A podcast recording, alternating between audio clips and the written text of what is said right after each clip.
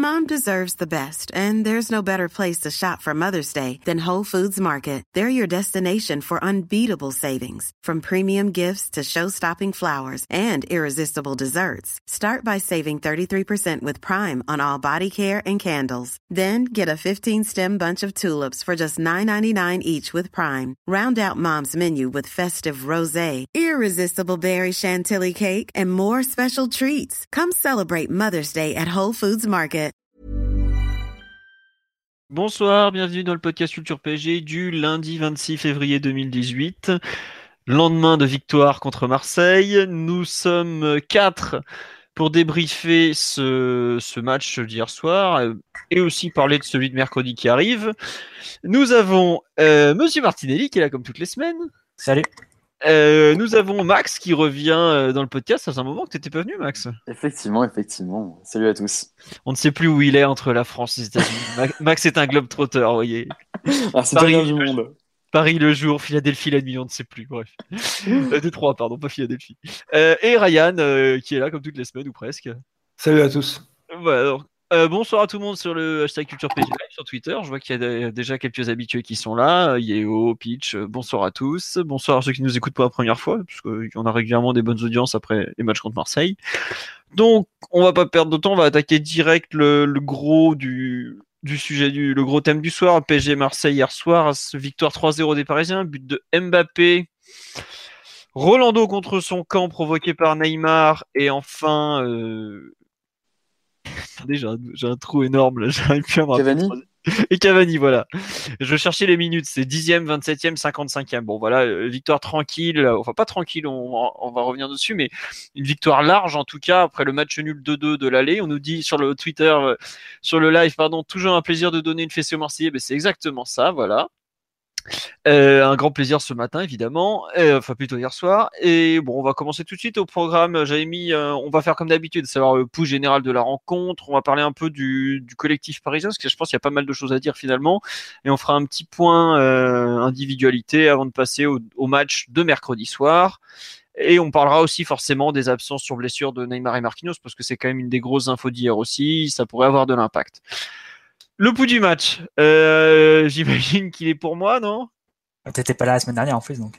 J'étais pas là. la semaine- Ah oui, c'est vrai que j'étais pas là la semaine dernière. Oui. D'ailleurs, je n'ai toujours pas réussi à rattraper ce fabuleux PSG Strasbourg en entier. Bon, bref, Euh, une victoire euh, que je dirais complètement logique. Non pas qu'il y ait eu euh, une domination totale, mais globalement, Paris a su gérer sa rencontre beaucoup mieux que Marseille. Euh, bon début de rencontre assez équilibré, mais bah Marseille a fait ce qu'il fallait pas faire, à savoir faire des erreurs individuelles. Enfin, une erreur individuelle à ce niveau-là, ça pardonne pas, vu que les, les joueurs parisiens étaient rentrés très sérieusement dans la rencontre. Bon, bah, à ma vie, fait ce qu'il peut, mais ça n'a pas été suffisant. Bah, forcément, euh, face à un Mbappé qui avait des choses à prouver, ça n'a pas pardonné. La rencontre reste équilibrée. Le deuxième but arrive, euh, comment dire, au bon moment pour tuer la rencontre. Une action euh, franchement euh, de haut niveau, même si c'est un contre son camp à la fin, mais on voit euh, le PSG qui se décide d'accélérer. Et là, on se rend compte des, énormes différences entre les deux équipes. Il y a une équipe qui se met en mode Ligue des Champions, qui envoie du jeu, une touche de balle rapide dans les espaces, et une qui est en mode Ligue 1, qui comprend même pas ce qui se passe, et le temps qu'elle réagisse, bah, c'est déjà au fond.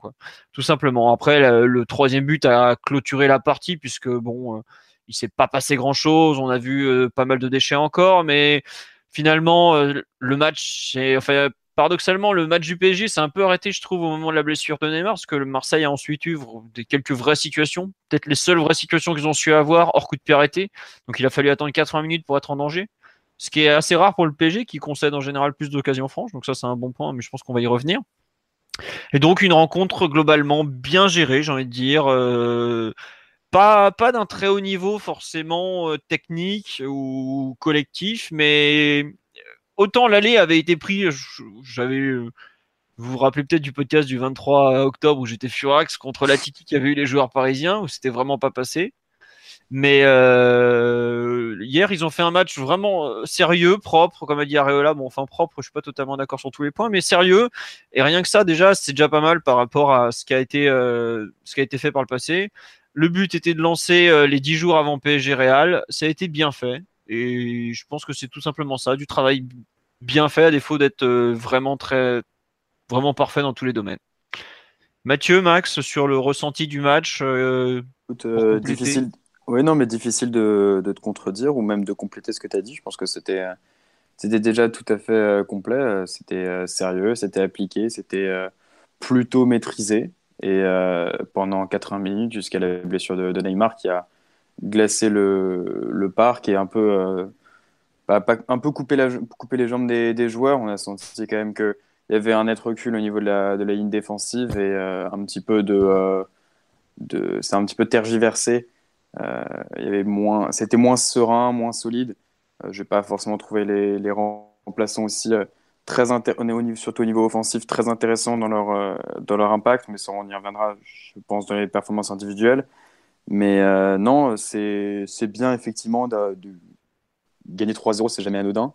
Et même si effectivement on a vu quelques un peu de déchets, pas mal de, de quelques carences collectives, et c'était pas dans un match euh, d'un très haut niveau technique ou d'un fort niveau d'intensité, euh, c'est extrêmement positif pour, euh, pour lancer ces, ces, fameux 10 jours qui vont fortement compter pour la fin de saison du PSG. Tiens, juste, je passe euh, sur la live, on nous dit, euh, je trouve un commentaire très juste de Marco Verratti FC qui nous dit, paradoxalement, on a survolé la rencontre sans donner l'impression de trop forcer. J'irai pas jusqu'à survoler, mais effectivement, il y a un peu de ça, euh, beaucoup de, de maîtrise, en fait, de, où on voit les, les points faibles actuels. Une maîtrise mentale, je trouve.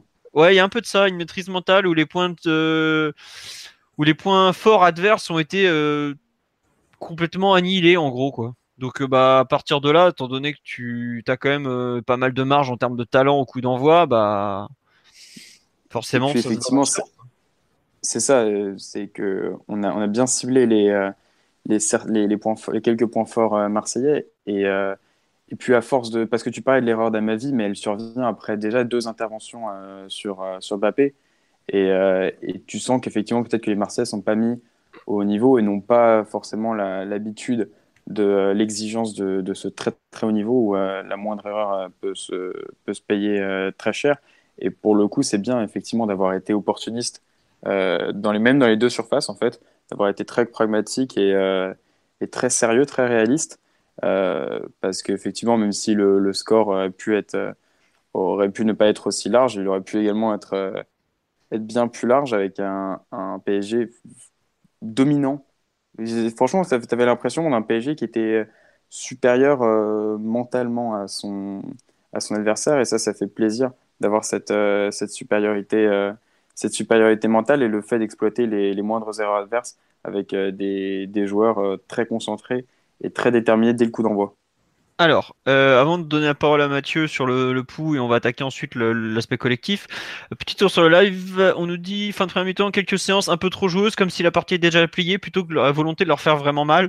je pense que les joueurs ressentaient cette marge, tout simplement, parce que il y a quand même pas eu photo entre l'aller et le retour. Euh, pratiquement à chaque accélération, même si on n'a pas accéléré tant que ça, on a plus ou moins réussi à faire mal. Donc forcément, après, ils, sentent que 2-0 à au bout de 27 minutes, tu peux être parti pour une longue soirée. D'ailleurs, c'est euh, ce que dit. J'ai vu passer ça. Euh, vu du stade, on sentait que la soirée allait être longue pour les Marseillais et ils s'en sortent bien parce que le tacle d'Ocampos après quoi 17 minutes, c'est ça?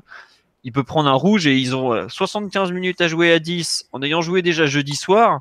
Ça aurait pu être un carnage, vraiment bon.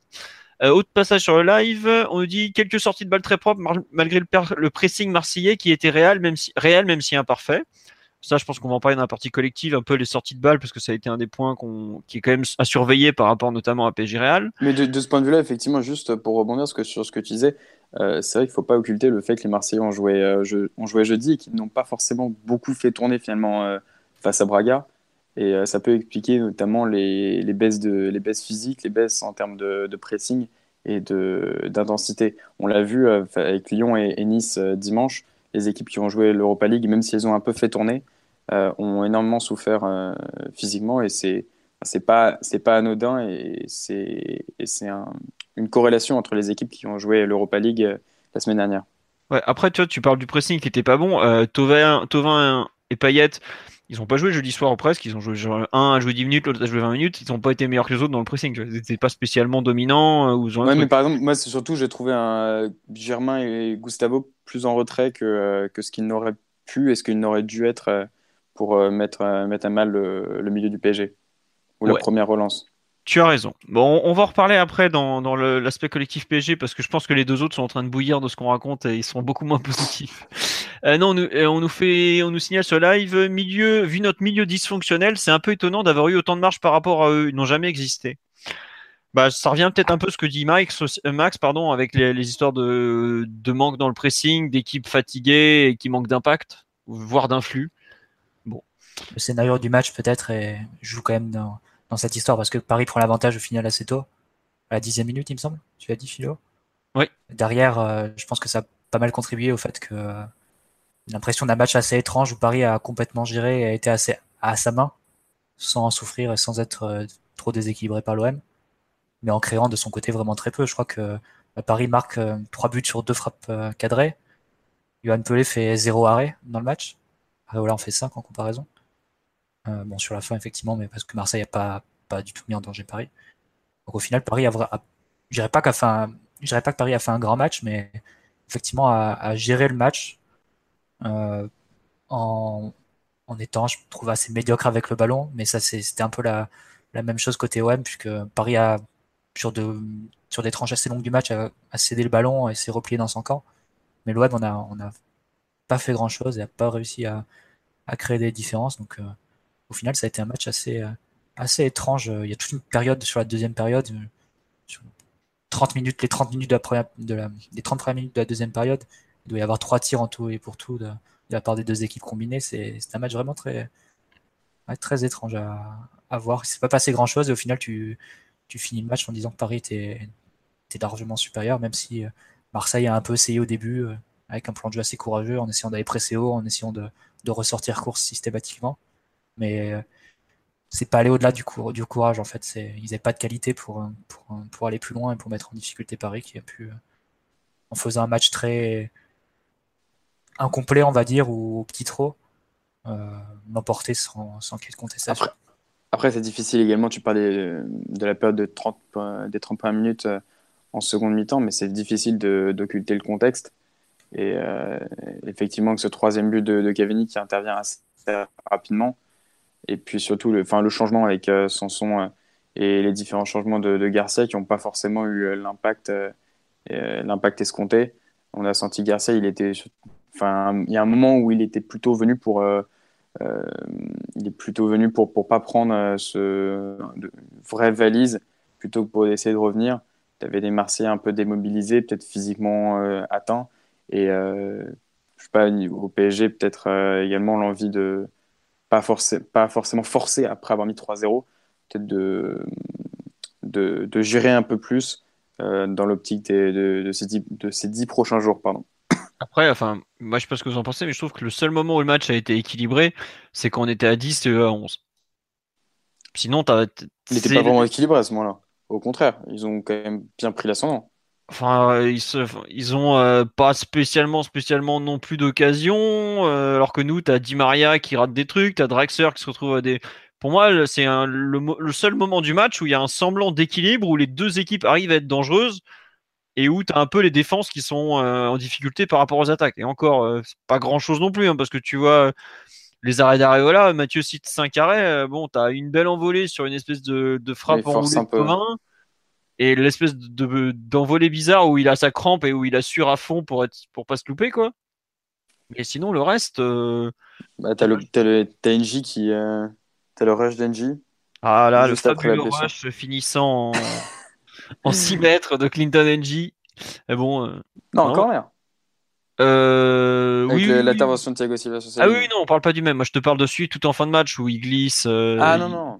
Il se loupe et il finit un truc. Euh, non, petit tour sur le live, si ça te dérange pas. Excuse-moi, Max. Euh, mais non, pas du tout. Euh, on va parler de la récupération, tout ça, du milieu, parce que je pense qu'il y a beaucoup de choses à dire. On nous dit, je trouve pas qu'on puisse vraiment être content du match. Beaucoup d'erreurs individuelles et collectives face à une équipe faible et qui a déjà joué jeudi, qui plus on ne s'est procuré que très peu d'occasions.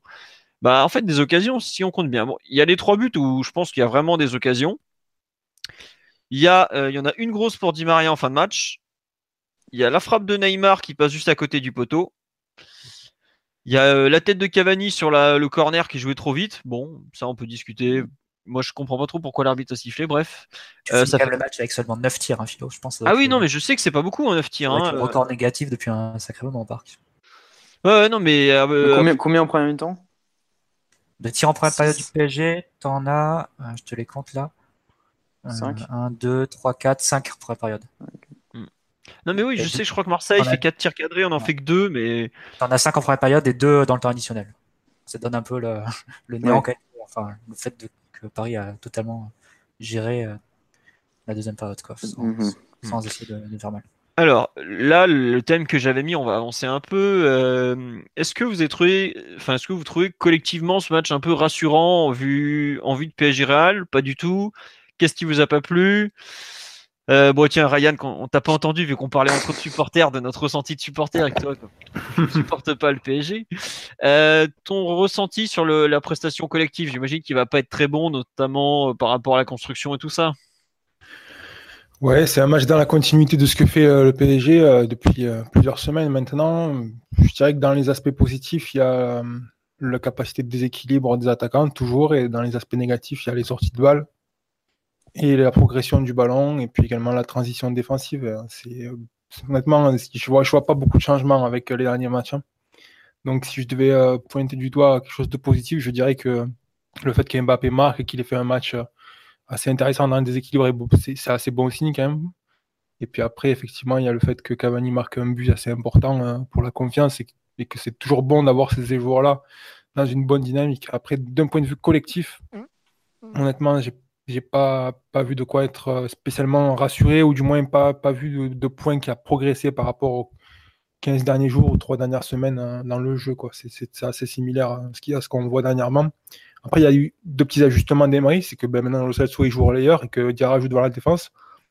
Donc, il y a des, y a des situations qu'on voit moins et d'autres qui sont apparues. En l'occurrence, là, les, les récupérations de Diarra, euh, quand il fait des corrections un peu, on va dire, euh, en termes d'intensité, où il, fait des courses importantes et il gagne un duel, ben, ça c'est quelque chose que Paris Saint-Germain n'avait pas il y a quelques, quelques matchs de ça.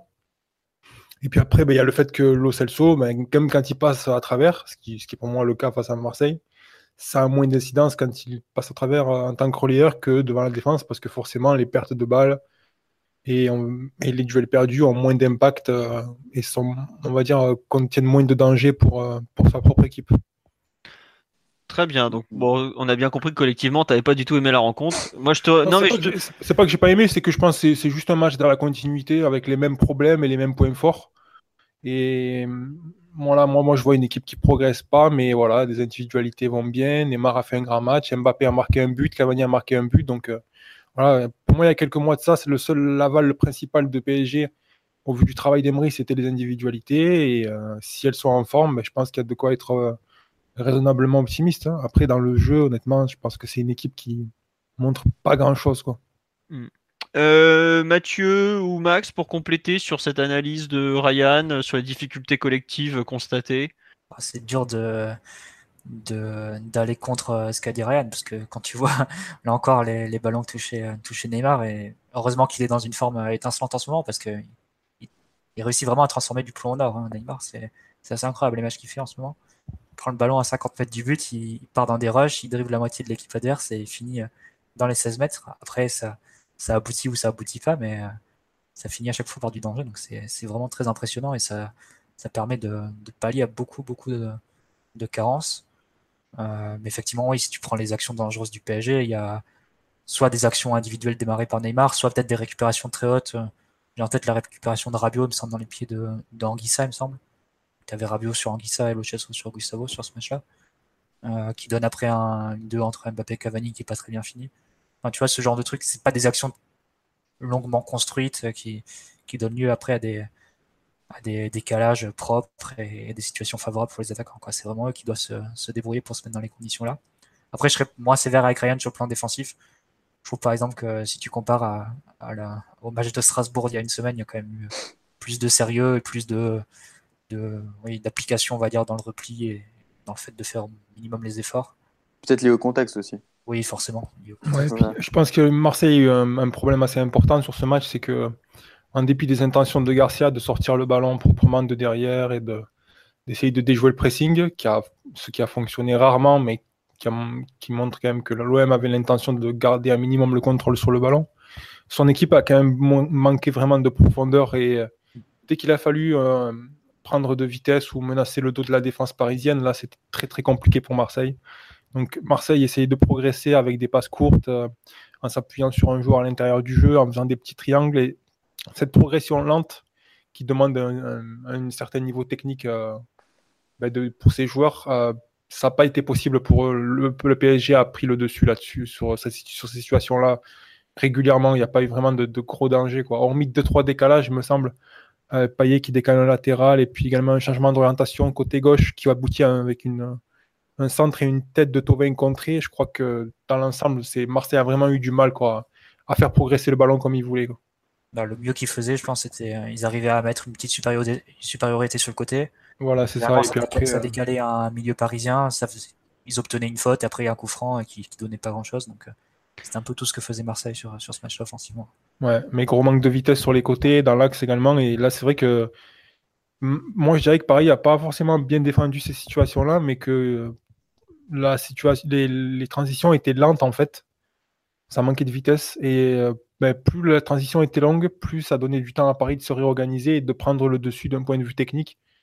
Et euh, c'est ce qu'on a vu. Hein. On a vu quand même euh, que les défenseurs centraux, le milieu de terrain, Diarra c'est pas mal de corrections importantes. Et, et au final, voilà, Paris n'est pas inquiété parce qu'en euh, face, il y a un adversaire qui n'est pas capable de lui proposer un défi qui est à sa hauteur. Quoi. Ouais. Euh, sur le live, il y a beaucoup de questions par rapport au milieu, Verratti, Lo Celso, tout ça.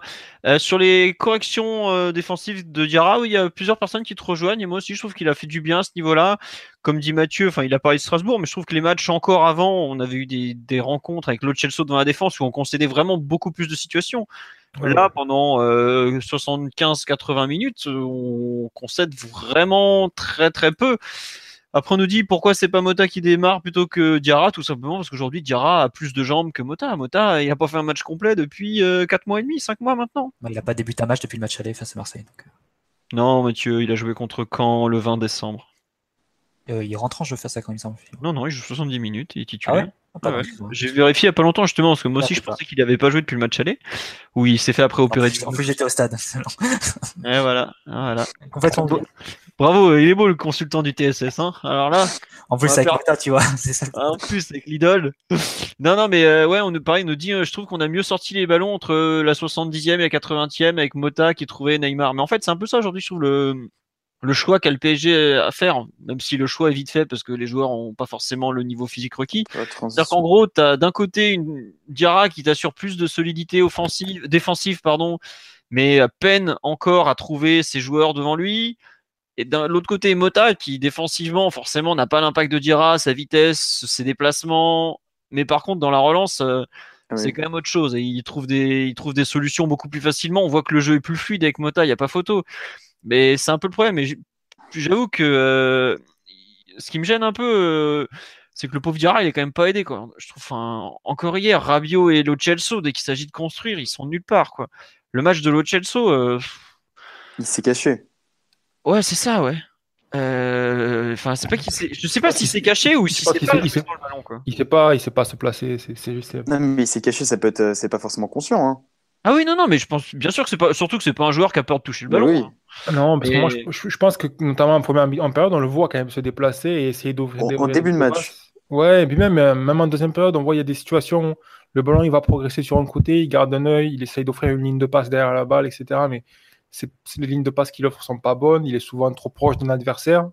Et derrière, il donne pas forcément de la continuité à ses déplacements. Et puis après, il y a le fait que ses prises de balles sont, sont d'une certaine lenteur et que ça, ça, court la progression du ballon aussi pour sa propre équipe. Donc, euh, ah, c'est pas qu'une question de, de, placement pour le Chelsea. Je pense qu'il y a vraiment une question de, ah, de mécaniquement et de, de, Ah oui, oui. Ah, oui. plan mécanique, il y a quand même une lenteur qui, qui, se note davantage quand il est relayeur que, que devant la défense, par exemple.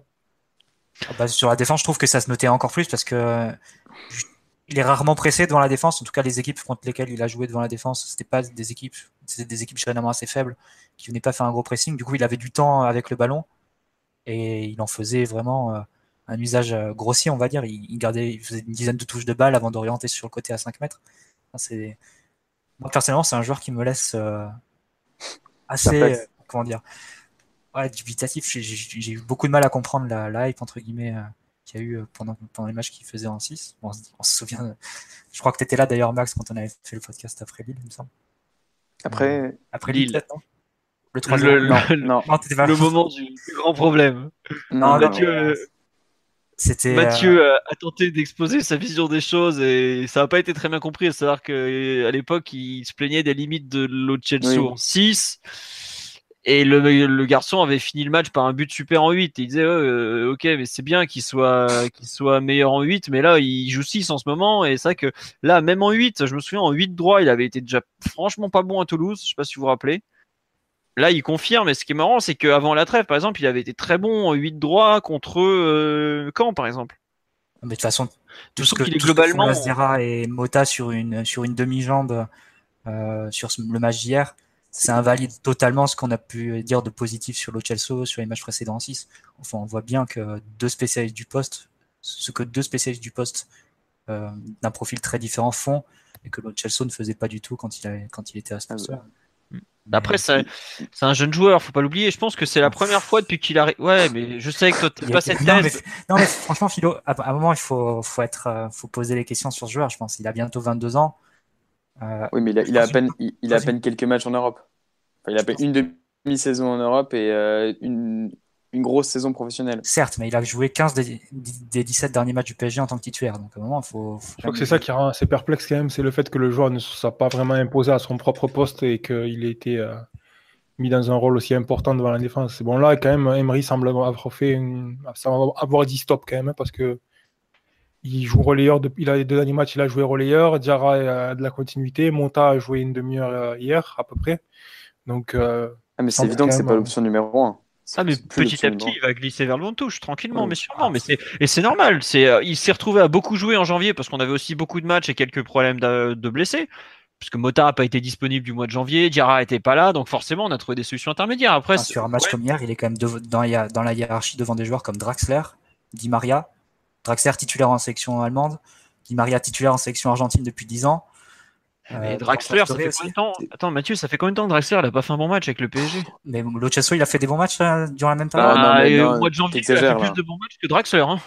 Bah, pour moi, les matchs de Draxler au milieu étaient plus satisfaisants que les matchs de Lochasso au milieu. Mais depuis quand pas, en 2018 en tout cas. Mais attends, mais Max, tu penses pas que si Draxler avait bénéficié du même temps de jeu que Lo c'est-à-dire 15 matchs titulaires sur les 17 derniers du PSG, je sais pas si tu te rends compte, c'est un titulaire indiscutable du PSG en ce oui, moment. Oui, mais sauf, que le, Chelsea, on, pouvait l'analyser seulement au numéro 6. Ça, ça fait à peine quelques matchs qu'il est replacé en, en relayeur. effectivement, il n'est pas suffisamment convaincant.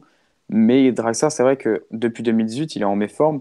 Après, on ne sait pas ce qui se passe, je ne sais pas, à l'entraînement ou euh, au niveau de la concurrence. Mais c'est vrai que. Je pense que c'est plus rentable. Ce n'est pas convaincant?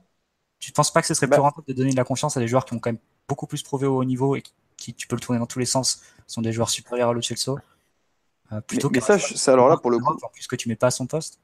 À un moment, ah non, mais pour le coup, je suis d'accord avec toi, mais c'est vrai que Draxler, il est pour le moment, tu peux pas non plus euh, te contenter de ce que fait Draxler pour, euh, pour 2018. En ah, tout cas, sur cette, sur cette période. De match aussi, hein. Il a joué vraiment des, des briefs de match. Moi, je me pose juste une question c'est si vous deviez comparer le Lo qu'on a depuis trois mois, et qu'on voit en tant que titulaire.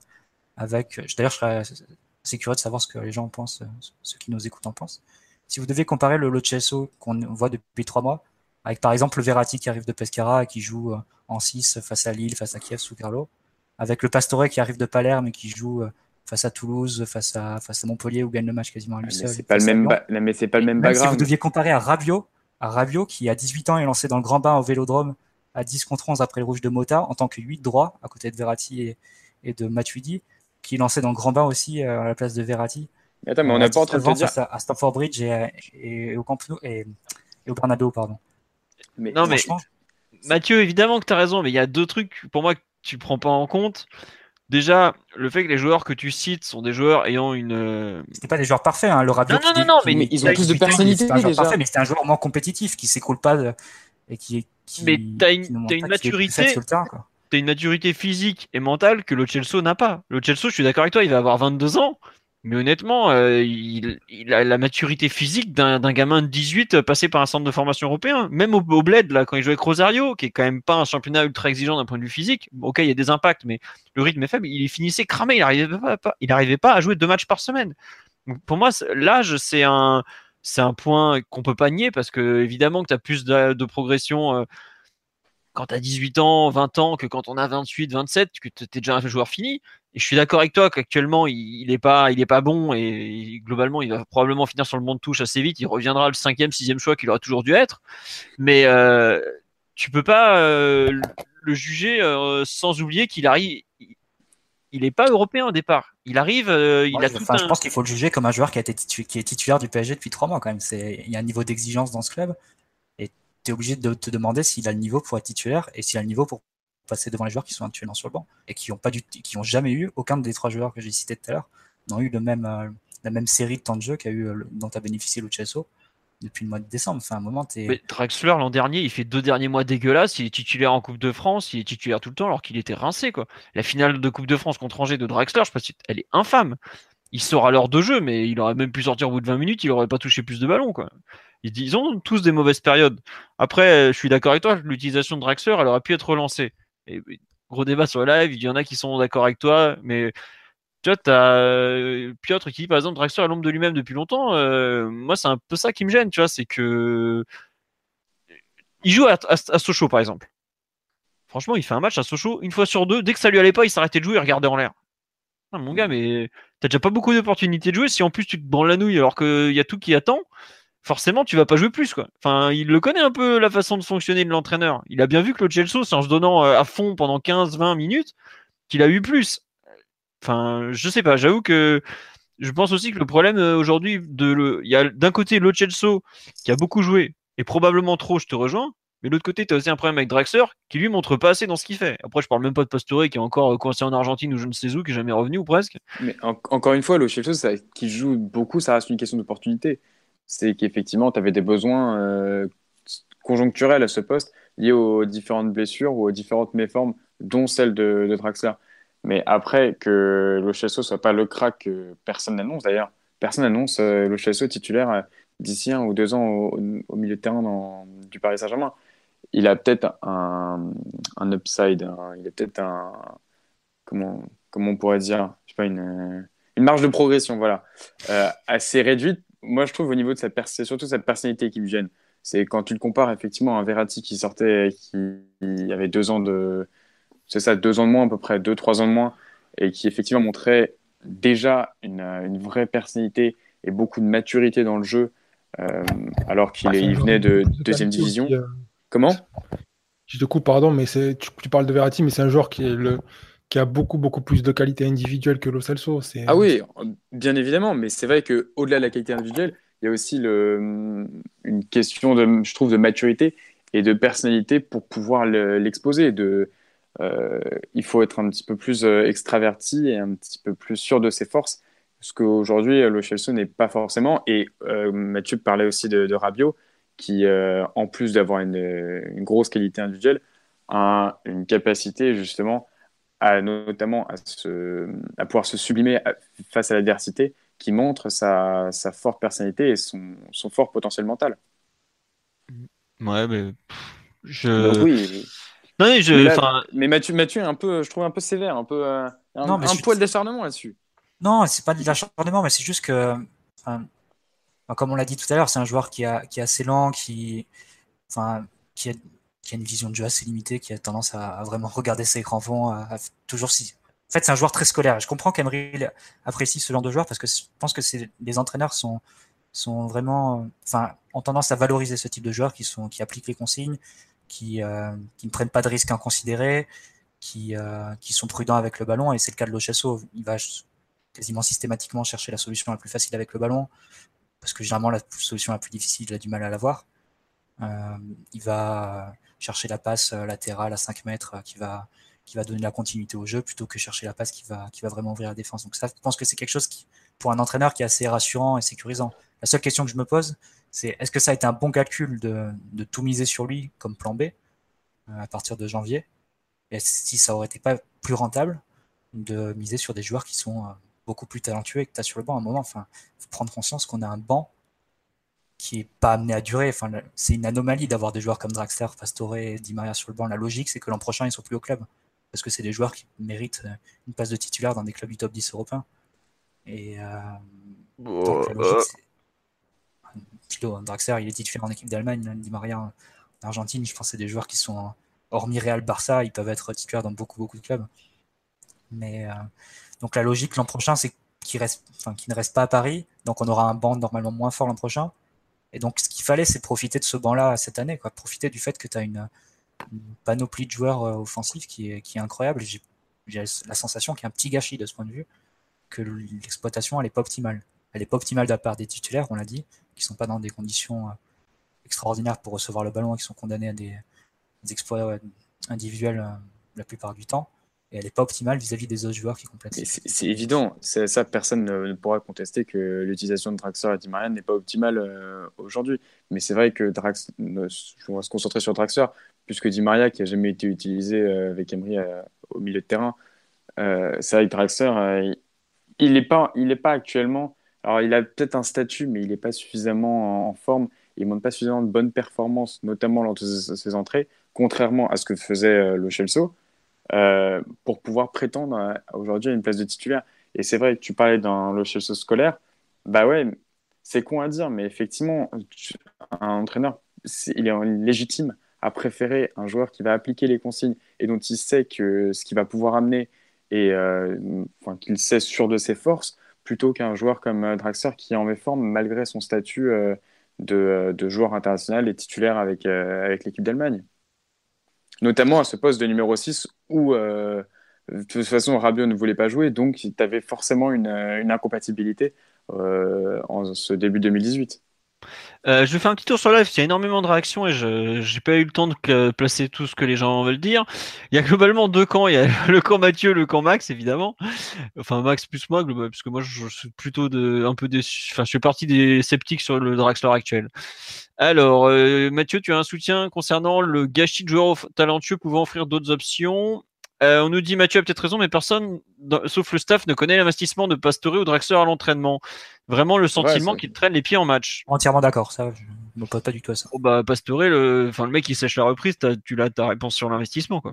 Bien sûr, non mais c'est sûr qu'Emery, au-delà du fait que Lochasso c'est un joueur qui est assez euh, sûr dans ses passes et tout, j'imagine qu'il valorise aussi le fait qu'à l'entraînement il doit être euh, très à l'écoute, très désireux de progresser, tout ça. Et c'est quelque part c'est aussi logique vis-à-vis de son groupe. C'est le fait, peut-être le fait d'en avoir fait un indiscutable et le plan B officiel, on va dire, à l'absence de Mota et, le fait que Dira n'était pas encore là, que je trouve plus contestable.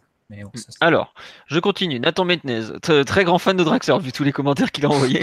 Il nous dit Je ne comprendrai jamais pourquoi Draxler est sous-estimé au sein du groupe, contrairement à Di Maria, par exemple, qui a eu sa chance. Plusieurs titularisations dernièrement, contrairement à Draxler. Draxler, tu as aussi peut-être un problème d'affirmation, de caractère, de, de ce genre de choses. C'est un truc qu'il avait déjà qui lui avait déjà coûté cher du côté de Wolfsburg où il avait petit à petit coulé euh, comme le bon enfin Wolfsburg j'ose même pas vous dire. À Wolfsburg pour aussi Luis Gustavo était pas terrible Draxler était nul. Ça vous donne un peu une idée de, ce club à quel point c'est le bordel. Euh, on nous dit dans le toujours autour de Draxler fin d'année infâme le match à Munich est symptomatique. Concernant le Chelsea on peut pas comparer joueurs en fonction de leur âge. Certains une maturité plus tardive ça je suis entièrement d'accord. J'ai défendu la thèse comme quoi le Chelsea est un 96 mais qui doit pas forcément être jugé comme euh, la même façon qu'un joueur, par exemple, comme Kimpembe. Tu vois, Kimpembe, ils ont un an d'écart, mais en termes de maturité physique, ils ont allé 3-4 ans d'écart. Je pense que le saut entre les U19 du PSG et l'équipe A du PSG, il est plus grand qu'entre l'équipe. Euh, il est pas plus grand qu'entre euh, Rosario et le PSG, par exemple Franchement, tu mets Lo dans certains matchs de Youth League, je pense qu'il se fait bouger.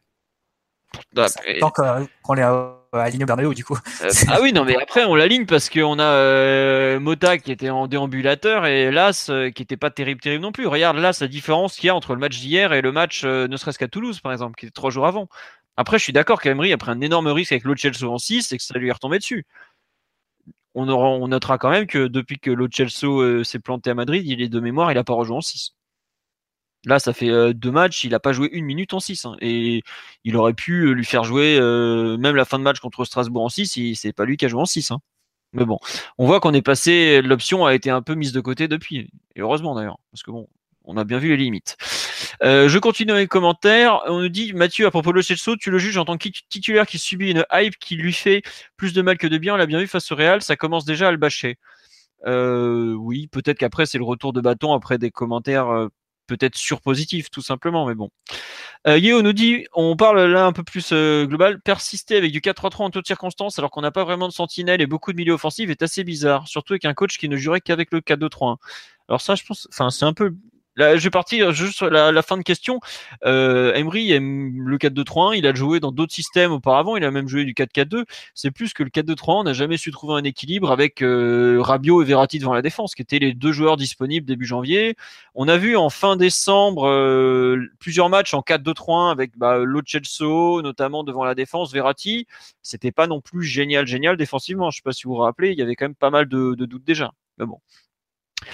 Euh, on nous dit c'est normal que Draxler fasse la gueule pour un joueur de cette trempe de se faire doubler par, le Chelsea. Il y a beaucoup de gens qui trouvent que Draxler est quand même décevant depuis 2018. Euh, on reparle effectivement de PSG Bayern qui lui a fait très mal, enfin Bayern PSG plutôt.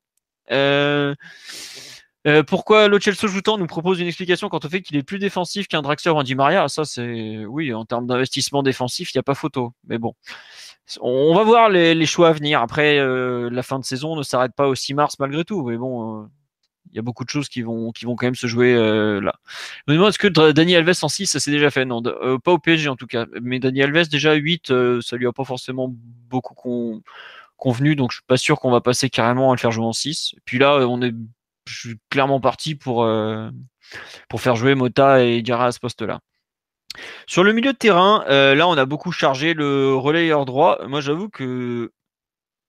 Enfin, ça fait plusieurs semaines que j'ai des gros doutes sur le.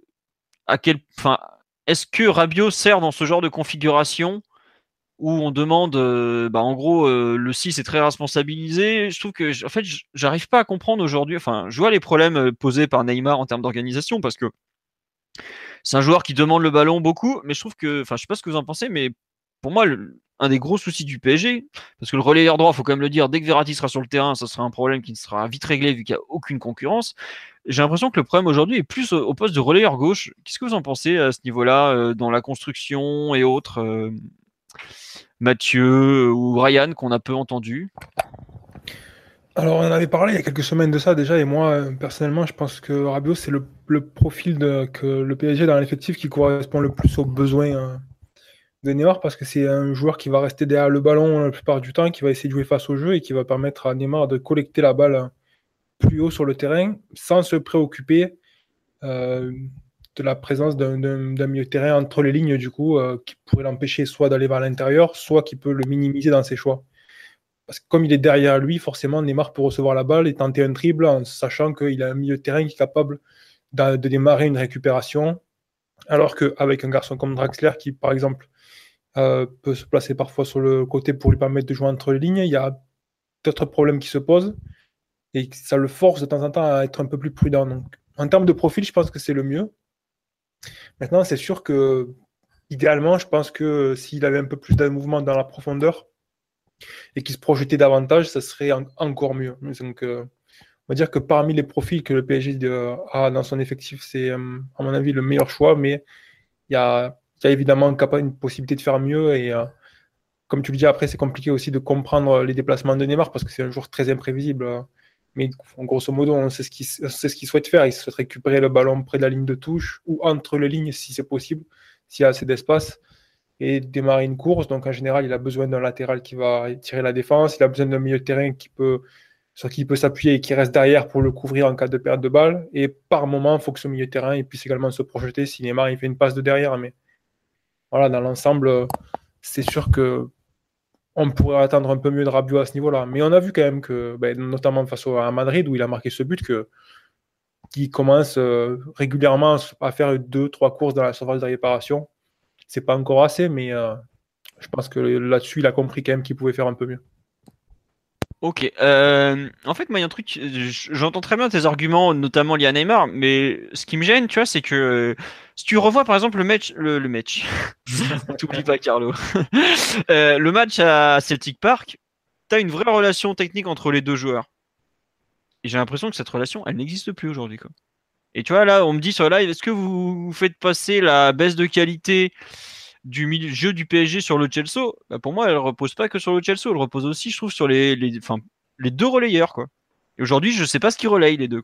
Bah, en fait, tu as, eu un double mouvement après Munich. C'est C'est Lochesso est passé en 6 et puis Rabiot a quitté son poste de 6 vu que c'était lui qui l'occupait pendant, pendant le mois et demi précédent pour passer en numéro 8. Et c'est pas prêt de changer vu que Emery a, décidé de vraiment de le fixer à ce poste. Donc je pense que là, pour le coup, on peut évacuer cette question-là du débat. Rabiot, il finira la saison à, ce poste.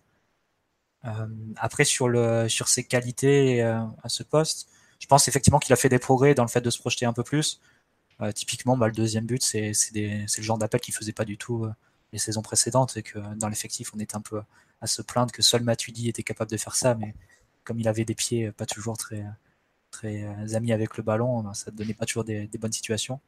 Bon, là, Rabiot arrive à, combiner des, appels avec une qualité technique qui est supérieure, donc ça, donne pas mal de buts au final cette année, sur des, situations comme ça.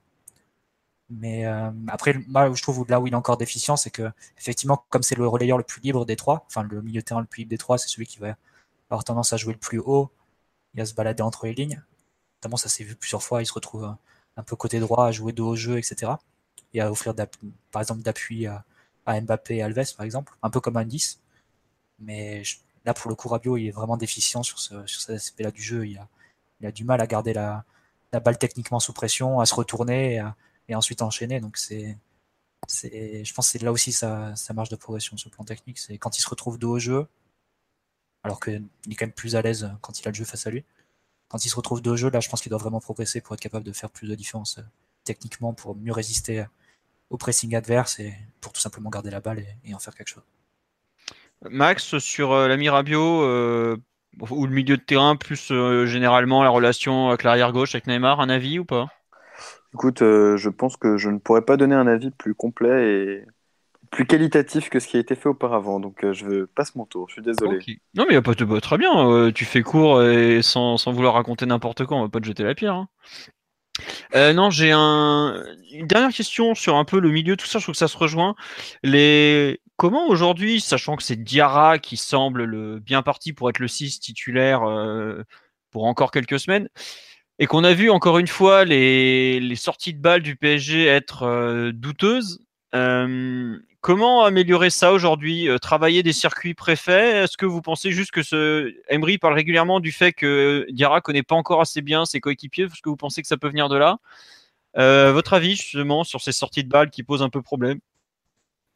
Moi, personnellement, je pense qu'elles sont déficientes et qu'elles posent problème parce que l'entraîneur, n'a pas travaillé de, circuit préférentiel, ni que ce soit un jeu court, ni un jeu long, ni sur les côtés, ni dans l'axe. Que donc, euh, tout est, on demande au milieu de terrain d'improviser et de, de, se baser le jeu d'équipe sur leur inspiration. Donc, euh, je pense que si tu changes le joueur, ça va changer parce que son interprétation, elle va changer, mais pour l'améliorer, concrètement, dès lors que l'entraîneur choisit de baser le jeu de l'équipe sur l'inspiration et la liberté des joueurs en leur donnant la possibilité d'interpréter chaque action comme eux ils le souhaitent, c'est compliqué. Hein. D'ailleurs, je me demande en fait euh, qu'est-ce que Emery travaille à l'entraînement pour améliorer ça? Parce que dès le moment où on dit aux joueurs qu'ils ont la possibilité de se déplacer comme ils le souhaitent pour régler un problème, qu'ils n'ont pas nécessairement besoin d'occuper une zone précise, que par exemple le relayeur gauche, comme le disait Mathieu tout à l'heure en parlant de Rabiot, peut finir complètement en haut à droite, et qu'en plus de ça, il n'y a pas de compensation claire. Je ne sais pas exactement collectivement à l'entraînement comment, comment on peut travailler là-dessus. Donc euh, là, pour parler de Diarra, tu vois, je pense qu'individuellement, lui, ce qu'il peut apporter là-dessus, c'est qu'il a une qualité technique euh, qui est quand même euh, au-dessus de la moyenne pour un récupérateur qu'il a un champ de. une portée dans, ses passes qui est assez importante. C'est un joueur capable de faire des passes très longues, pied gauche, pied droit et ça. Donc là-dessus, il va apporter des solutions. Et après, pour moi, c'est un joueur quand même qui est assez chaotique, qui a du mal à se placer correctement sur un terrain de foot. Et donc, je pense que le problème principal du PSG, qui, qui est de se créer des euh, situations de passe claires à la base du jeu pour faire progresser la balle, c'est un joueur qui ne va pas forcément tirer l'équipe vers le haut. Parce que le problème du PSG, c'est que là, beaucoup de joueurs improvisent pour faire progresser la balle. Et si on a un joueur qui ne sait pas forcément bien se placer, comme c'était le cas par exemple avec Lo Celso, qui ne sait pas forcément bien orienter son corps et qui prend un peu trop de temps pour faire les passes et les contrôles, ben, la progression du ballon, elle va continuer à rester difficile. Donc, euh, qu'est-ce, que le PSG peut, faire pour progresser là-dessus euh, Vu le parti pris de l'entraîneur, honnêtement, je n'en ai aucune idée. Bah, il y a une solution qui peut être évidente, c'est de revenir à ce qui a marché par le passé, c'est-à-dire le. Ouais, mais ça, c'est un peu tard. Là, c'est. Euh, ah, tu reviens à des automatismes qui sont, qui sont plus connus, même si bon, Ibra est pas là et, c'est vrai que souvent il faisait un peu le, quatrième milieu et il venait fermer un peu les triangles et donner des, des appuis derrière la, derrière la ligne de pression. Mais pour ajouter sur, sur Dira, je pense qu'il y a un autre atout qui est intéressant de Dira face au pressing adverse, c'est que lui est généralement capable de faire un dribble euh, quand il est c'est-à-dire de, se dégager quand même de la pression sur un dribble et sur une élimination comme ça. Je crois qu'il a fait une fois en, début de deuxième période. Et après, il a continué avec une course un peu le long de la ligne. Il était pressé par Germain, il a complètement semé, il a gagné 30 mètres comme ça. Et donc je pense que c'est une qualité, c'est un, c'est un recours en plus qu'il a pour sortir de, la pression. Mais effectivement, c'est complètement individuel et c'est pas, pas quelque chose qui va, qui va bonifier l'équipe en tant que, en tant que système, on va dire. Après, honnêtement, j'aimerais vraiment savoir comment Emery travaille ça à l'entraînement parce que c'est son approche, elle est quand même très différente de tout ce qu'on a vu jusqu'ici. Quoi, hein. C'est moi, c'est la première fois que je vois des milieux de terrain se déplacer aussi librement comme ça. Un, ça s'est déjà arrivé, mais avoir les trois, avoir qui, ont autant de, qui ont la, licence de se, de se, déplacer aussi librement, c'est la première fois. Donc, euh, bah, c'est d'autant plus étonnant que l'an dernier, quand même, tu avais quand même des circuits euh, au niveau de la relance qui étaient assez identifiés, que ce soit le, ouais, côté, côté Kurzawa Draxler dos au but, après euh, qui, qui relançait sur, euh, sur Kurzawa qui prenait l'intérieur.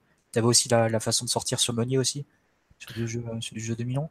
Non, mais clairement, de toute façon, c'est il ne s'agit bah, pas d'incompétence de l'entraîneur, hein, il s'agit d'un choix, un choix qu'il a, fait, qu'il a fait de manière assez ouverte. Parce que, bon, même avant d'arriver à Paris, Emery il avait montré qu'il était capable de faire des, des circuits de, de relance courts et même longs bon, souvent long, mais concrètement, c'est un entraîneur qui avait montré qu'il savait faire. Et je pense qu'à ce niveau, chaque entraîneur est capable de, proposer des choses. Donc, si aujourd'hui le PSG, c'est pas de sortir la balle comme ça, c'est parce que il a décidé de partir dans une autre direction.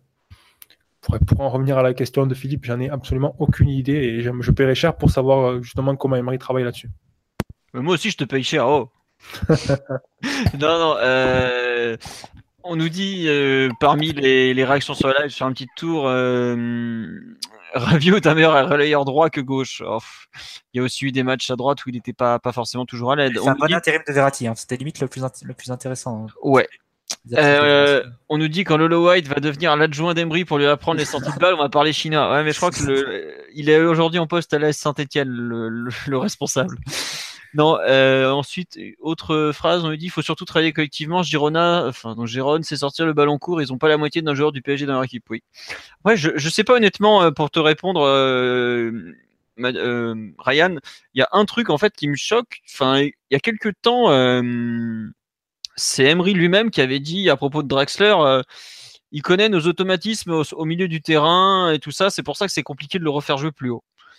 Et donc, j'imagine qu'ils doivent travailler des choses parce que globalement, on ne sait pas trop ce qui se passe sur les sorties de balle. Je sais que avant de jouer le Barça l'an dernier, le PSG avait énormément travaillé sur les sorties de balle parce qu'il craignait le pressing adverse. Ça ça avait payé vu qu'on avait marqué en plus des buts. Euh. Ah ben on marque, euh, il y a deux buts, euh, c'était limite des exercices d'entraînement qu'ils ont marqué. c'est ça, il n'y a, pas de, a aucun doute sur le fait que Emery sait faire ces choses-là et qu'il en est conscient. Là, c'est la question, c'est plus comment il y a le PSG pour progresser si tout est basé sur l'inspiration des joueurs au-delà du fait d'insérer des meilleurs joueurs, parce que forcément, si tu mets des individus qui sont meilleurs, ben, tu, vas, tu vas améliorer tes, capacités et tes options à, ce niveau-là. Je ne sais pas trop ce que Paris peut faire. Quoi. Si, bah. si, tu peux enquêter sur le sujet d'ailleurs. Je vais tenter de me renseigner à ce niveau. sur le coup. Je, je, vais aller chercher les bonnes personnes pour avoir les bonnes réponses. Non, mais euh, pour moi, c'est le plus gros souci aujourd'hui du, du PSG à cet instant, et je trouve qu'on l'a très bien vu contre Marseille, c'est les sorties de balles où on galère parce que Marseille avec un pressing assez diffus comme l'a très bien dit Max ils ont quand même encore une fois su nous mettre en difficulté. Et encore c'est mieux avec Dirac avec le et c'est encore mieux avec Mota mais on a bien vu que c'est pas des solutions euh, comme on l'a dit il y a un il y a eu un tifo euh, DBZ il faudrait faire une fusion entre Mota et Dirac pour obtenir un joueur complet de haut niveau qui pourrait nous aider énormément. Mais euh, plus sérieusement il y a ça et après le fait je trouve qu'on n'arrive pas à mettre nos milieux offensifs dans de bonnes conditions mais c'est la suite je trouve logique après, par rapport au Real, au match au Real, je trouve qu'on a au moins récupéré une certaine assise défensive sans que ça soit génial. Mais c'est, c'est un peu mieux que ce que c'était il y a quelques semaines, en tout cas, je trouve.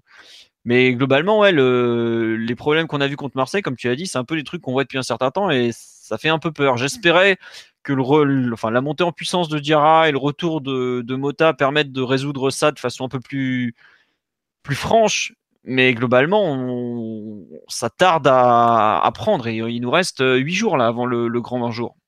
Ah, tant, que les joueurs ont, tant, que les joueurs ont la liberté de se déplacer comme ils veulent, c'est-à-dire tant que ça sera euh, le désordre dans les déplacements, que quand il y a trois joueurs devant, plus trois joueurs au milieu de terrain qui peuvent se déplacer librement, ben ça devient vite chaotique, à moins que chaque mouvement se complète. Mais tu imagines quand même pour, pour que les, six joueurs complètent leur déplacement, sans que l'entraîneur ne fasse un travail spécifique là-dessus, puisqu'il leur demande d'interpréter librement, comment comment c'est possible? C'est pas possible, c'est forcément le chaos. Mais je suis pas euh, sûr que euh, quand tu dis qu'il l'interprète librement, je suis pas si sûr que ça en fait. Moi je pense que, c'est voulu hein, le fait qu'il se retrouve en numéro 10 un peu comme ça. C'est ça, c'est pas que de l'inspiration. Hein, non, ce que je veux dire c'est que Emery à ses milieux de terrain, il leur donne de la liberté dans le sens large, c'est-à-dire que évidemment, il, Emery doit travailler sur certains aspects en disant par exemple à Rabiot, quand tu es devant la défense, il faut que tu fasses attention à ça. Quand tu es entre les lignes, il faut penser à faire ça. Quand il y a un appel, un espace qui se crée dans telle zone, il faut que tu penses à faire ça. Mais c'est un éventail tellement large en fait. C'est comme s'il demandait à un milieu de terrain d'être capable de faire tout ce qu'un milieu de terrain il peut faire et qui demandait du coup à, à ces trois milieux de terrain de faire ça. C'est-à-dire les trois milieux de terrain doivent être capables de répondre à toutes les actions différentes qu'un milieu de terrain peut, faire, peut euh, trouver sur un terrain de foot. Et c'est pour ça que c'est chaotique, parce que c'est super large en fait comme, comme éventail de situation. Et pour que les trois, plus les trois de devant, puissent équilibrer tout ça dans le jeu, en occupant bien les espaces, en faisant les couvertures nécessaires, en, proposant les solutions pour faire progresser la balle, etc., c'est très très très très compliqué, voire je pense impossible. Après, tu retrouves pas non plus euh, Asdiara en position numéro 10 sur le match par exemple. Non, c'est d'ailleurs. Euh, c'est une autre interprétation que le Chelsea, c'est une interprétation beaucoup plus fixe du poste et totalement. On l'a vu, on l'a vu une ou deux fois porter un peu le ballon, mais il a quand même tenu à rester devant la défense. Et d'ailleurs, dès que le PSG a, tu vois, le PSG a gagné ce repère, ce joueur qui est un peu moins mobile, qui offre un, repère hein, devant la défense pour les relayeurs et pour la, et pour la ligne défensive derrière lui. Et de suite défensivement, ça va un peu mieux quand même. Hein. Après aussi, n'oublie pas un deuxième point dans ce truc-là c'est que euh, tu vas avoir un mec comme Verratti, il te change beaucoup de choses, par exemple, à ce niveau-là. Tu vas avoir deux points fixes, entre guillemets, désormais au milieu de terrain, qui sont Verratti et Diarra, plus un Rabiot qui, lui, on sait très bien qu'en termes de déplacement, c'est pas tout très calibré. C'est clair qu'il a pas l'intelligence de jeu de Marquisio, ce genre de truc. Quoi. Mais euh, ça, tu vas retrouver, je pense, un peu de structure avec certains joueurs dont tu as vraiment besoin. Mais bon, aujourd'hui, c'est ça s'appuyant sur, la, nature des joueurs, c'est ça en fait qui, euh, qui je pense aussi euh, confirme le fait que Emery il a choisi de, de, s'en remettre aux joueurs, c'est que voilà, le PSG, la, la structure qu'elle va retrouver pour les prochains matchs et face à Madrid, ça, elle va se baser sur la nature des joueurs, sur le fait que Diarra il a tendance à rester dans la défense, sur le fait que Verratti à, côté droit il a tendance à décrocher pour participer, récupérer la balle, et sur le fait qu'à gauche, Rabiot a plus tendance à moins participer, on va dire, et essayer de, se pas de se projeter, mais d'évoluer, euh, on va dire, derrière le ballon, mais euh, proche de la ligne de touche et euh, en suivant un petit peu les déplacements de Neymar. Mais après, au-delà de ça, où est l'organisation de, de, de, Emery? Personnellement, je ne la vois pas. Quoi. Donc, de toute façon, en vue du Real, c'est difficile d'attendre autre chose vu qu'il y a un entraînement demain, c'est très compliqué. Un entraînement vendredi, un entraînement lundi. Enfin, c'est fini maintenant. Je pense que ça va vraiment, ça va jouer sur le fait que le numéro 6, euh, Dira ou Mota, plus, plus sûrement Dira, euh, va pouvoir hausser son niveau de jeu par rapport à celui qui était aligné à l'aller au Bernabeu. Hmm. Car on nous demande est-ce qu'il est possible de travailler, de revenir au travail des circuits préférentiels et être très au point en si peu de temps? Euh, tu viens d'avoir la réponse, c'est très très très compliqué. Il, reste, trois, entraînements avant le Real, limite. Le reste, c'est des. C'est super compliqué en plus, mais, même pour une équipe qui, euh, qui, travaille sur cette base-là, ça prend des mois. Hein. Guardiola, c'est par exemple qui, est, bon, qui est quand même l'expert et la référence en termes de travail, de sortie de balle et de relance de derrière. C'est un entraîneur qui passe deux, trois mois en début de saison pour. Euh, pour travailler ça. Donc, euh, Après, il en a une dizaine différentes aussi, donc c'est sûr que ça prend Il travaille plein de cas de figure différents, mais euh, ça demande un temps conséquent, surtout en plus quand euh, il faut, on va dire, former des joueurs entre guillemets à ça, parce que certains n'ont pas l'habitude de le faire, comme c'est le cas par exemple pour les latéraux comme, comme Kurzawa, comme c'est le cas par exemple pour Kipembe, ben, qui n'était pas là à l'époque de Laurent Blanc, ou qui n'a pas, pas, eu beaucoup de temps de jeu à cette époque-là, donc qui n'est pas familier, familier avec ça. Après, il y a le fait que Diarra aussi, la Sana Diarra, c'est un joueur qui n'était pas là, qui n'a pas connu ça non plus ça fait, ça fait beaucoup d'éléments nouveaux. Donc, travailler ça en l'espace d'une semaine pour un autre, un autre match, c'est compliqué. Hein. C'est pas réaliste de toute façon. Comme je, comme je l'avais dit il y a quelques mois de ça, Emery il a pris un parti il a, pris une décision d'un point de vue animation, donner de la liberté à ses joueurs, et ça va l'accompagner toute la saison. Et on a bien vu que de toute façon, il n'était pas intéressé de faire une marche arrière. Peut-être qu'il va faire une marche arrière sur certains choix d'hommes, comme on le voit avec Lo Celso, ou malgré le fait qu'il a l'air d'avoir beaucoup confiance en joueur, ben, sans doute l'impression confirmé qu'il s'était entre guillemets trompé au match aller et que là, du coup, il va essayer de, de la continuité à Diarra pour obtenir un peu plus de compétitivité sur ce match retour où tout va se jouer. Mais voilà, au-delà des choix d'hommes, je pense que c'est un, peu tard d'un point de vue euh, échéance Ligue des Champions pour faire quoi que ce soit. Après, si le PSG passe, ben, l'entraîneur il pourra toujours décider de remettre certaines choses en question et de prendre un mois, un mois et demi pour euh, faire quelque chose de nouveau. C'est pas impossible non plus. Oui, parce que si je me trompe pas, le quart de finale aller est 4 avril, c'est ça? 3 et 4 avril. Mm. Donc tu as pratiquement un mois. Après, il faut pas oublier qu'il y a 15 jours de trêve international au milieu, donc tu travailles pas grand chose, grand chose non plus, mais bon, tu as le temps de changer quelques trucs. Avec euh, la Exactement. Euh, on nous dit, est-ce que ça veut dire qu'on va continuer à voir Kurzawa donner des passes affreuses à Neymar? Euh, Je sais que par exemple, on parle des problèmes de structure, tout ça. se retrouver avec Neymar à 40 mètres du but face à un gros bloc renforcé, c'est un rôle que Neymar apprécie et a plus ou moins demandé à mettre en place. Donc faut pas, euh, faut pas non plus euh, ça va aussi. Oui, voilà, ça va aussi avec euh, l'idée qu'il veut les clés du camion. Enfin, de façon. Ça va avec cette idée-là aussi. Ah bah c'est sûr qu'il est... pas venu pour faire l'armin pour Cavani. Hein. non mais, on parle. Enfin, as aussi une question d'influence des joueurs. L'entraîneur a forcément un poids, mais tu as aussi l'influence. Qu'est-ce que les joueurs veulent, enfin, surtout les, grands leaders. Euh, voilà. Tu vois, par exemple, euh, le fait qu'Mbappé euh, préfère largement jouer à droite que dans l'axe, actuellement, bah, ça t'influence aussi. Le Neymar qui apprécie de se retrouver avec le jeu face à lui, même loin du but, c'est quelque chose que tu prends en compte pour construire le reste de ton équipe. Tu es obligé, tu dépends de certains trucs. Rabiot qui veut pas jouer en 6, bah voilà, tu le prends aussi en compte au bout d'un moment et puis tu fais du compromis par rapport à tes idées de jeu, comme disait Ryan il y a quelques secondes. Et forcément, bon, des fois, tu te retrouves dans une situation où c'est un peu compliqué.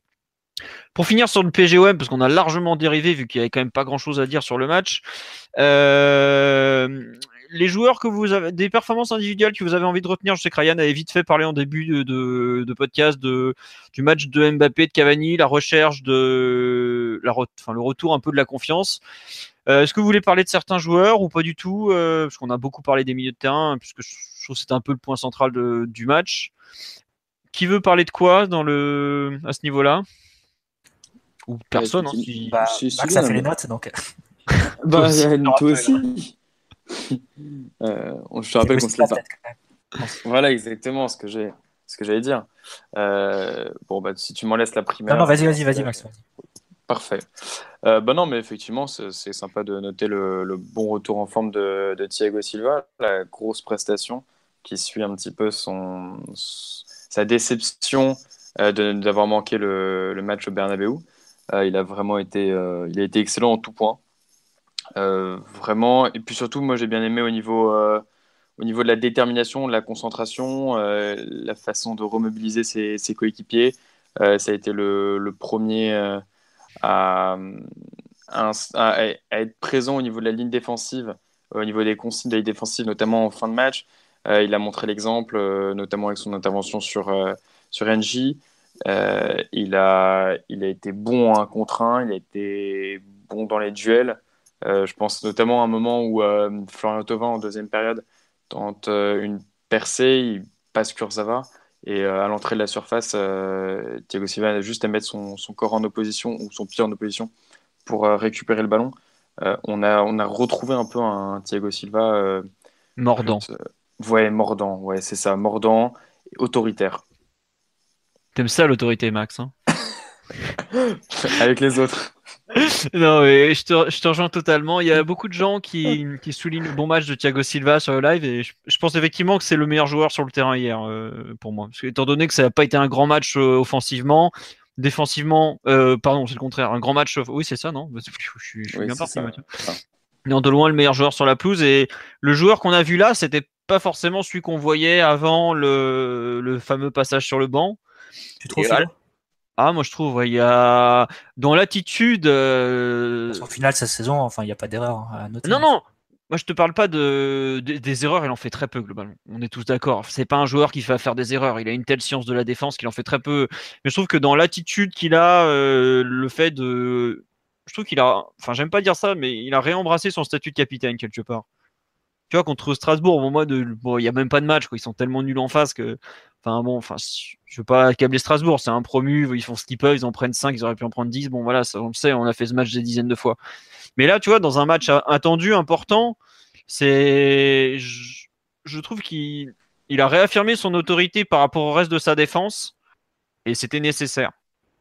Et sur certains points, euh, tu vois, par exemple, là, il y a Marquinhos qui est, bon, bah voilà, très très douteux pour le match contre le Real.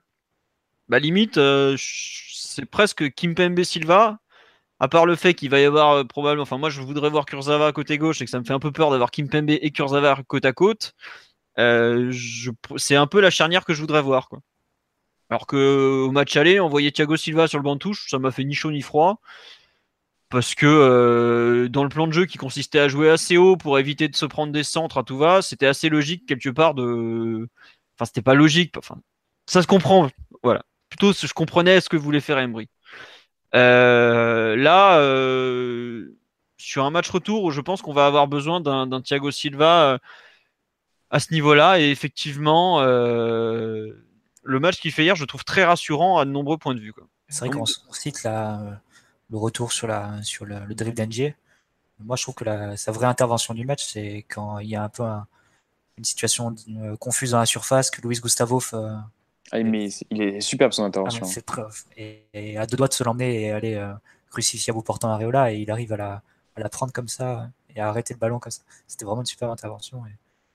Et, faut, enfin, c'est une palissade, mais on a tendance un peu à l'oublier. Mais devant, devant, dans notre surface, c'est un joueur qui est largement, enfin, qui est deux crans au-dessus des deux autres.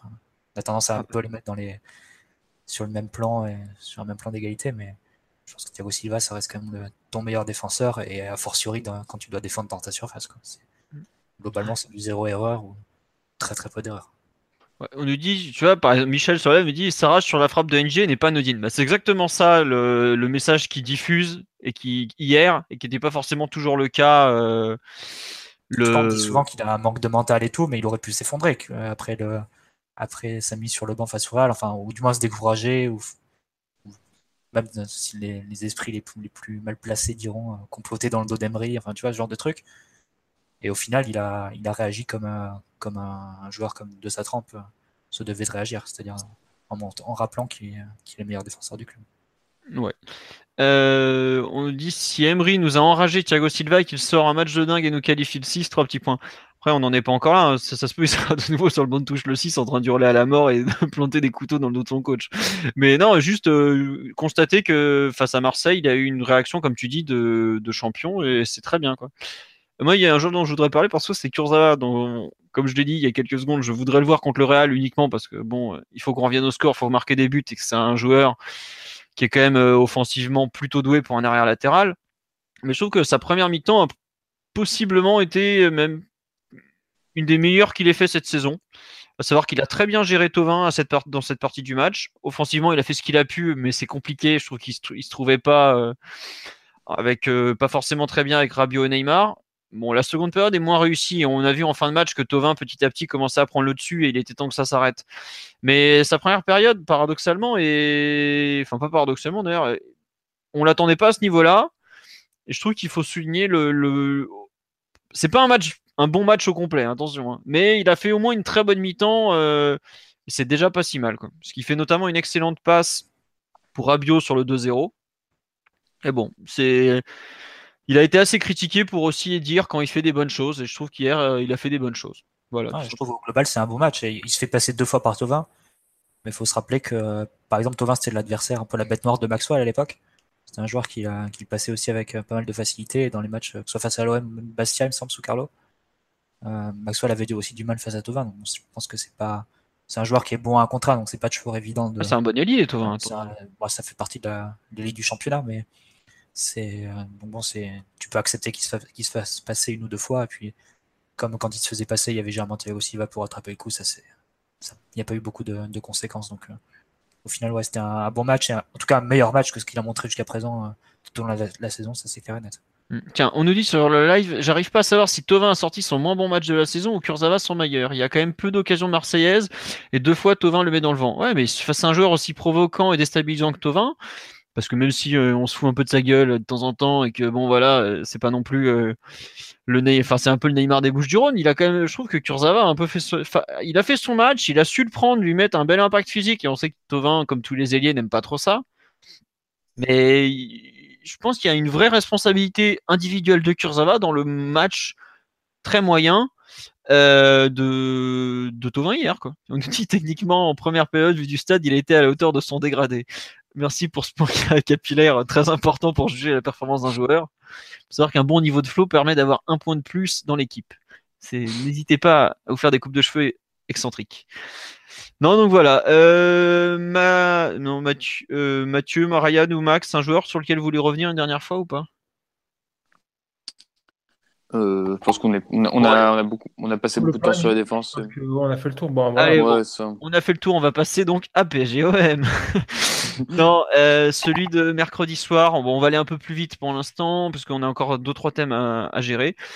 quel PSG attendre Qui veut se lancer dans une compo?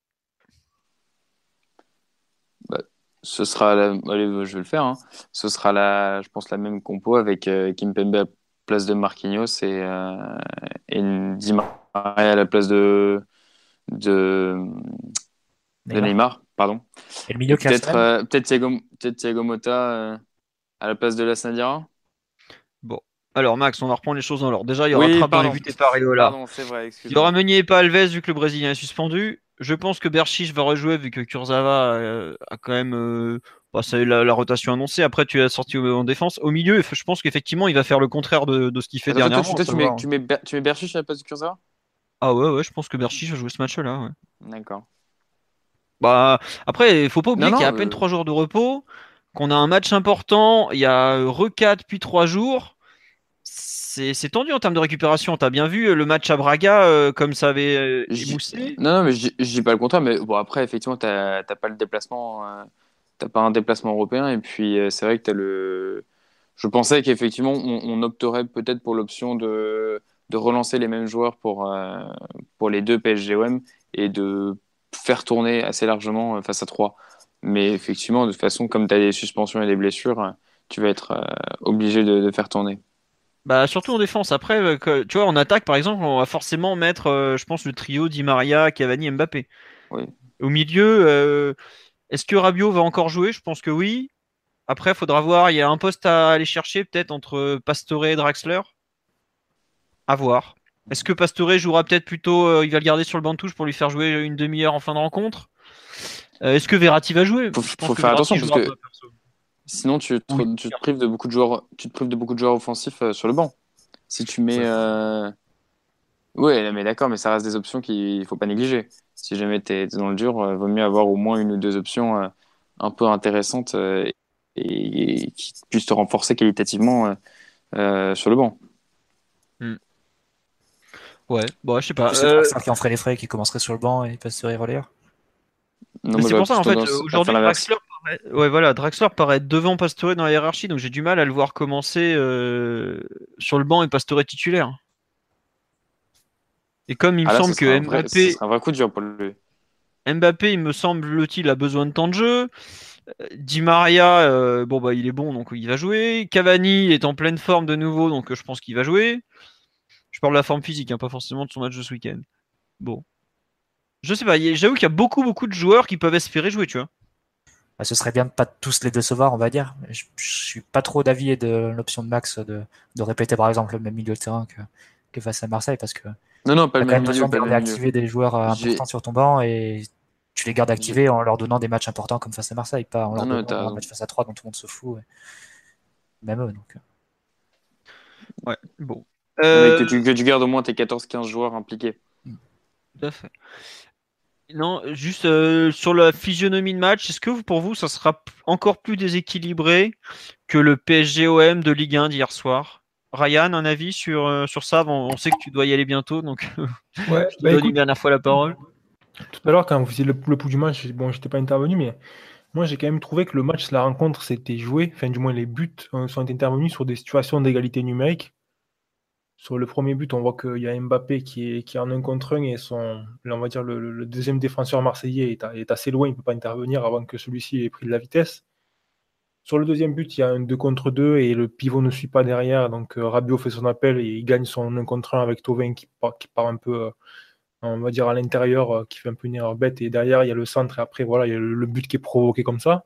Et sur le troisième but, il y a un 1 contre 1 entre Cavani et défenseur dans la surface et ça finit en but. Donc je pense que c'est quand même un, match qui s'est joué sur des individualités. Donc je pense que si Rudy Garcia devait corriger quelque chose pour ce deuxième match-là, ça serait de resserrer davantage l'espace qu'il y avait entre ces joueurs défensifs hier et faire en sorte qu'il y ait quand même un deuxième joueur pour corriger ou du moins pour fermer les espaces et ne pas laisser ces situations d'égalité numérique parce que on a bien vu hier que sur les situations où il y a un 1 contre 1 ou 2 contre 2, les joueurs du PSG sont largement au-dessus, surtout quand ça implique les joueurs du compartiment offensif côté Paris.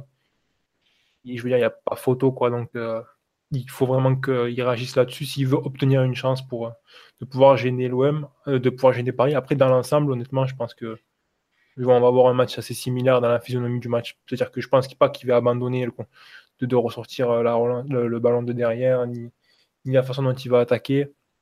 Peut-être essayer de voir pour attaquer un peu plus l'espace dans le dos des, des, latéraux, mais bon, ça va aussi dépendre de voir comment il peut relancer et à quel point le, le PSG presse aussi. C'est assez difficile à prévoir, mais dans l'ensemble, un match assez similaire, je pense. Ah, c'est marrant parce que euh, moi, je m'attends plutôt à voir un OM beaucoup plus défensif.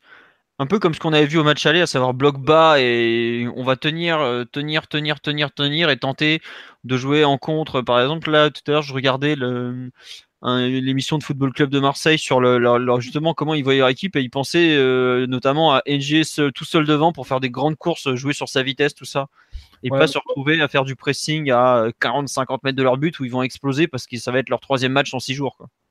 Ben, ouais, les deux sont valides. Après, je pense quand même qu'on a vu hier aussi que le PSG avait, le, que l'OM avait beaucoup de mal à attaquer la profondeur quand il partait de bas et qu'il essayait d'attaquer rapidement. Donc, je pense quand même que même si ça comporte un risque, ça me paraît plus rentable pour euh, l'OM de presser, d'essayer de sortir la balle, désactiver le pressing parisien et essayer de progresser progressivement et de forcer Paris dans sa défense plutôt que d'offrir un match où ils vont se replier euh, assez bas et essayer de minimiser les erreurs, parce qu'en plus, voilà, individuellement, euh, la ligne défensive n'est pas non plus d'un grand niveau.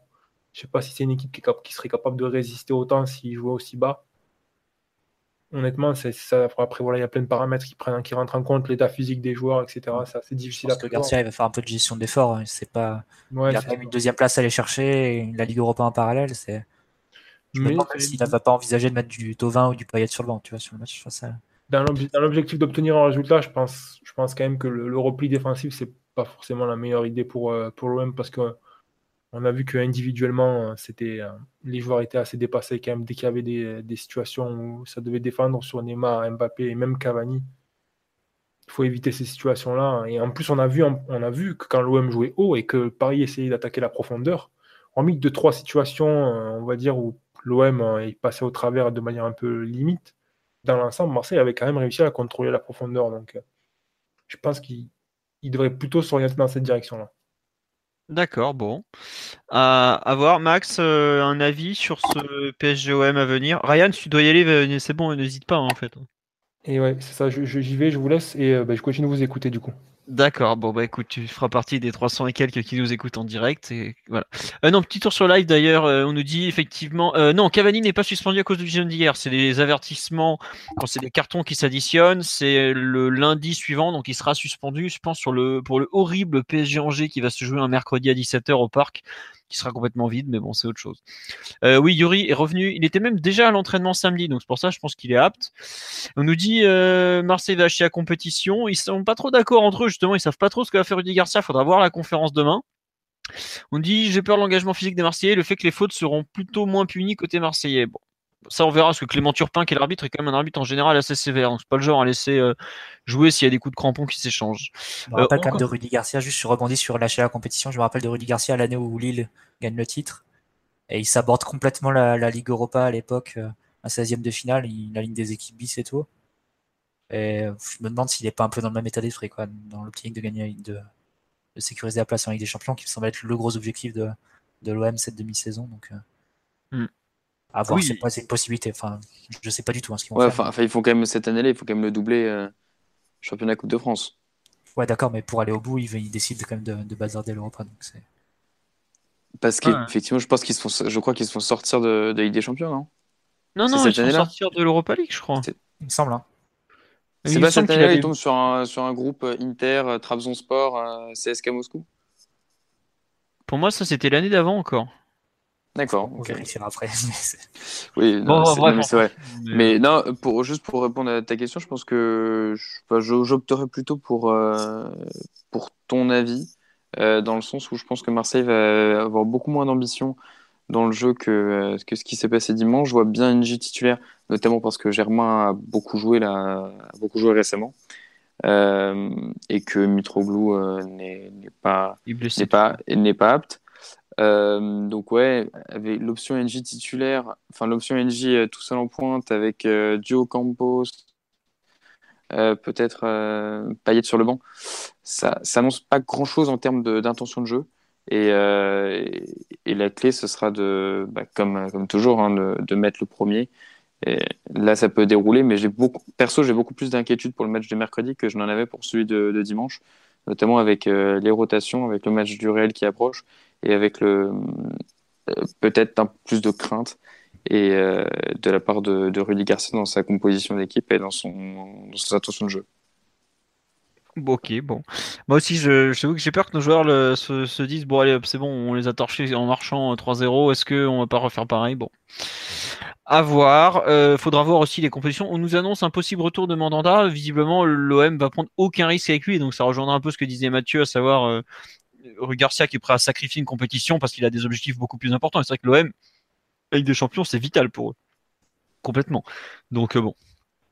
À voir. Euh, nous, le PSG, ben, on aura demain euh, conférence, groupe, on saura à peu près où on en est. Faudra, faudra voir, tout simplement. Euh, on va avancer jusqu'à jusqu'aux mauvaises nouvelles, à savoir les blessures de Neymar et Marquinhos lors du match d'hier soir. Donc Neymar, vous avez tous vu les images de la cheville à 90 degrés. Voilà. Euh, il a fait des examens, mais ça n'a visiblement pas encore totalement dégonflé. Certain optimisme malgré tout pour sa participation au PSG parce qu'on soit bien clair, demain et samedi, vous le verrez pas. Déjà, 3 dans l'aube, je suis pas sûr qu'il avait envie d'y aller en étant à 100%. Alors là, avec une cheville en vrac, vous pouvez oublier. Et ensuite, euh, Marquinhos, donc, qui, a joué, qui s'est fait mal à la cuisse après avoir déjà eu des petits soucis au mollet durant la semaine.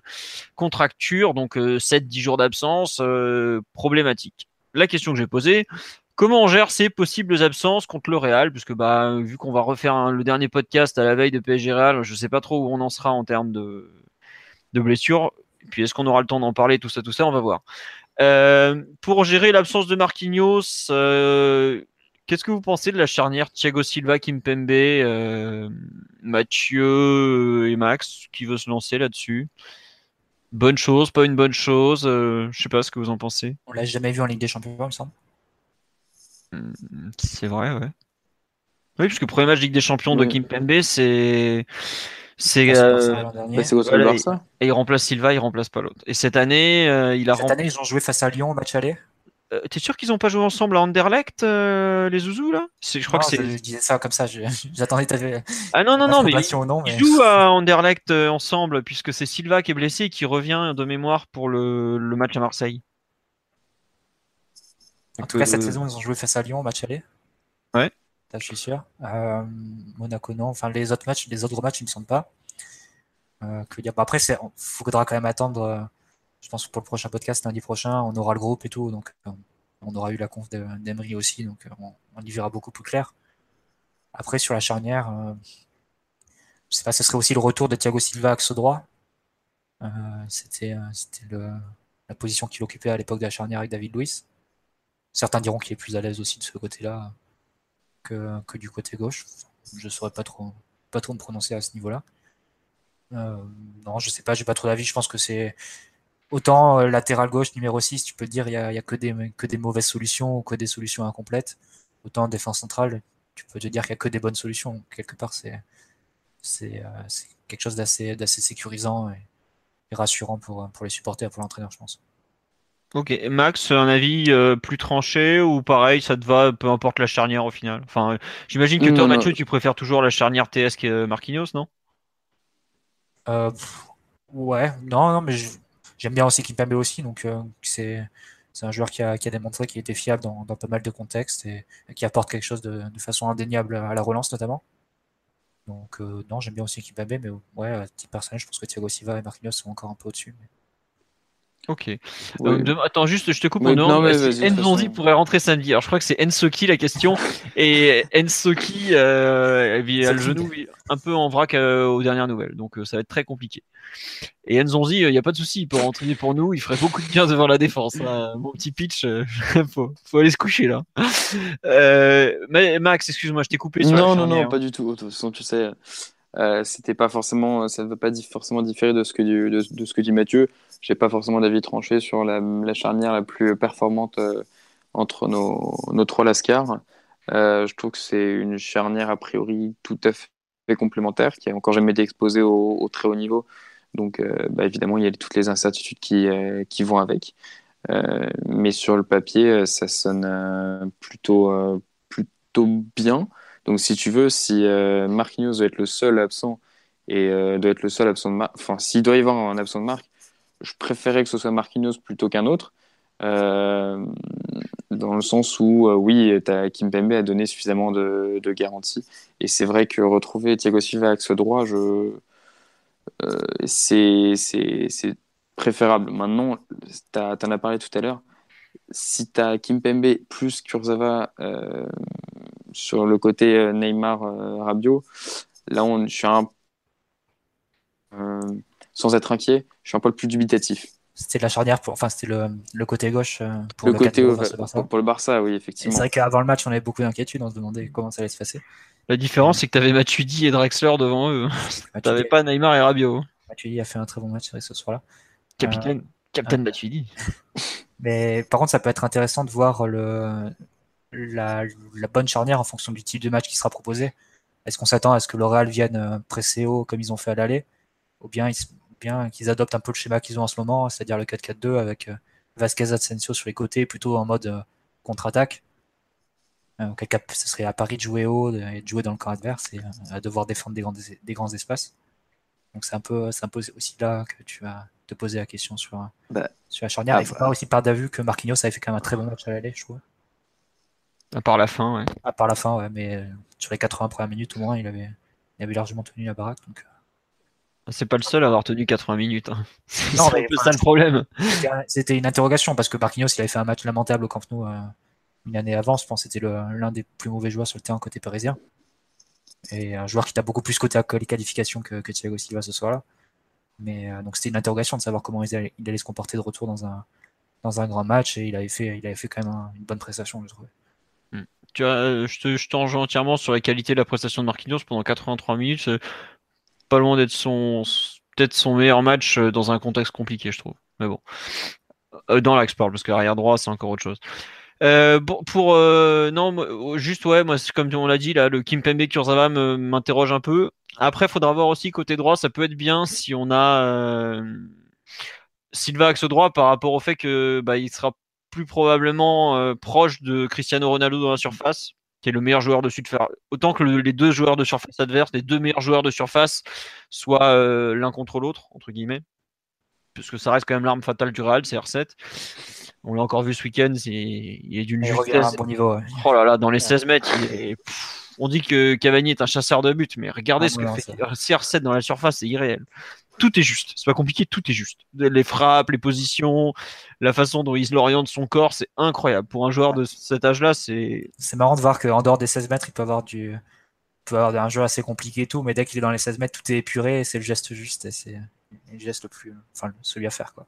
Ah ouais, non, il est pas là pour enfiler les perles quand il rentre dans la surface. Hein. C'est honnêtement, c'est assez impressionnant à voir de l'extérieur. Euh, pour, pour je regarde le Real forcément pour faire les brefs sur culture, et euh, je trouve, je les trouve à un bon niveau, mais le Monsieur Plus en ce moment, c'est vraiment lui. Quoique Benzema fait des vrais bons matchs bien, bien, bien meilleur que ce qu'on a tenté de, il, libère après le match. Il libère bien l'espace. Il libère bien les espaces. Ah bah là, il libère très très bien les espaces. Hein. Non, ah. non, mais plus sérieusement. Lucas Vasquez aussi, je pense que ça va être on, anticipe plus largement, mais c'est peut-être la grosse différence sur le match aller, c'est que là, pour le coup, Zidane, il a, il a des options sur le banc en plus, et enfin d'autres options parmi les joueurs 12, 13, 14, 15. Et, du coup, ça, on peut se demander si c'est pas un peu nous qui, qui, qui les avons relancés. C'est un peu l'entrée de Vasquez et Asensio qui change le match, alors que jusqu'à présent, ils faisaient une saison assez anonyme et moins bonne que la précédente. Oh, ils, étaient, ils, avaient déjà été très bons juste avant. Juste avant face à, hein. Mais un mec comme Lucas Vasquez, par contre, on en parle très peu. Ah, il a fait un gros match, encore. Ah, il est encore super bon. Et trois jours avant, c'était où? C'était à Leganés. Il fait pareil, il fait un super match. L'attaque du Real, elle tourne. Lui vraiment. qui met un doublé euh, face à Leganés, non? Euh, non, non, c'est pas lui. Casemiro, mais le premier, je, sais, je crois que je sais ah, plus qui met les autres. Mais euh, euh, honnêtement, la façon dont l'attaque du Real va s'articuler, s'articuler pardon, face à nous est aujourd'hui très, très, très flou dans le sens où ils ont énormément de solutions. Je parle pas, je parle même pas encore de Kroos, Modric et tout ça. Évidemment, je pense que s'il a Kroos et Modric sous la main, il mettra les deux. Hein. Kroos, visiblement, c'est très mal barré. Modric, il récupère quand même pas forcément super bien musculairement d'habitude, donc à voir. En tout cas, ils ont joué tous leurs matchs sans cross en 4-4-2 en tout cas. Ça donne peut-être une indication sur ce qu'ils vont faire. Exactement. Et je pense aujourd'hui que quand on voit à quel point ils nous avaient fait mal en 4-4-2 en fin de match, avec bah, c'était à l'époque c'était euh, Kroos Modric dans la défense. Là, je pense qu'il mettrait par exemple Casemiro euh, Kovacic ou Modric ou Modric Chilap, mais voilà, c'est Asensio qui met un doublé à Leganés, me dit-on, euh, Max, au fait. Non, non, je, je, viens de vérifier, c'est. enfin, ou alors, c'est pas celui de la semaine dernière, mais c'est Vasquez ouvre le score. Ah oui, Casemiro oui. et Sergio Ramos sur penalty. C'est ça, c'est ça. Mais il met pas un doublé en tout cas. Non, non, euh, c'était juste un.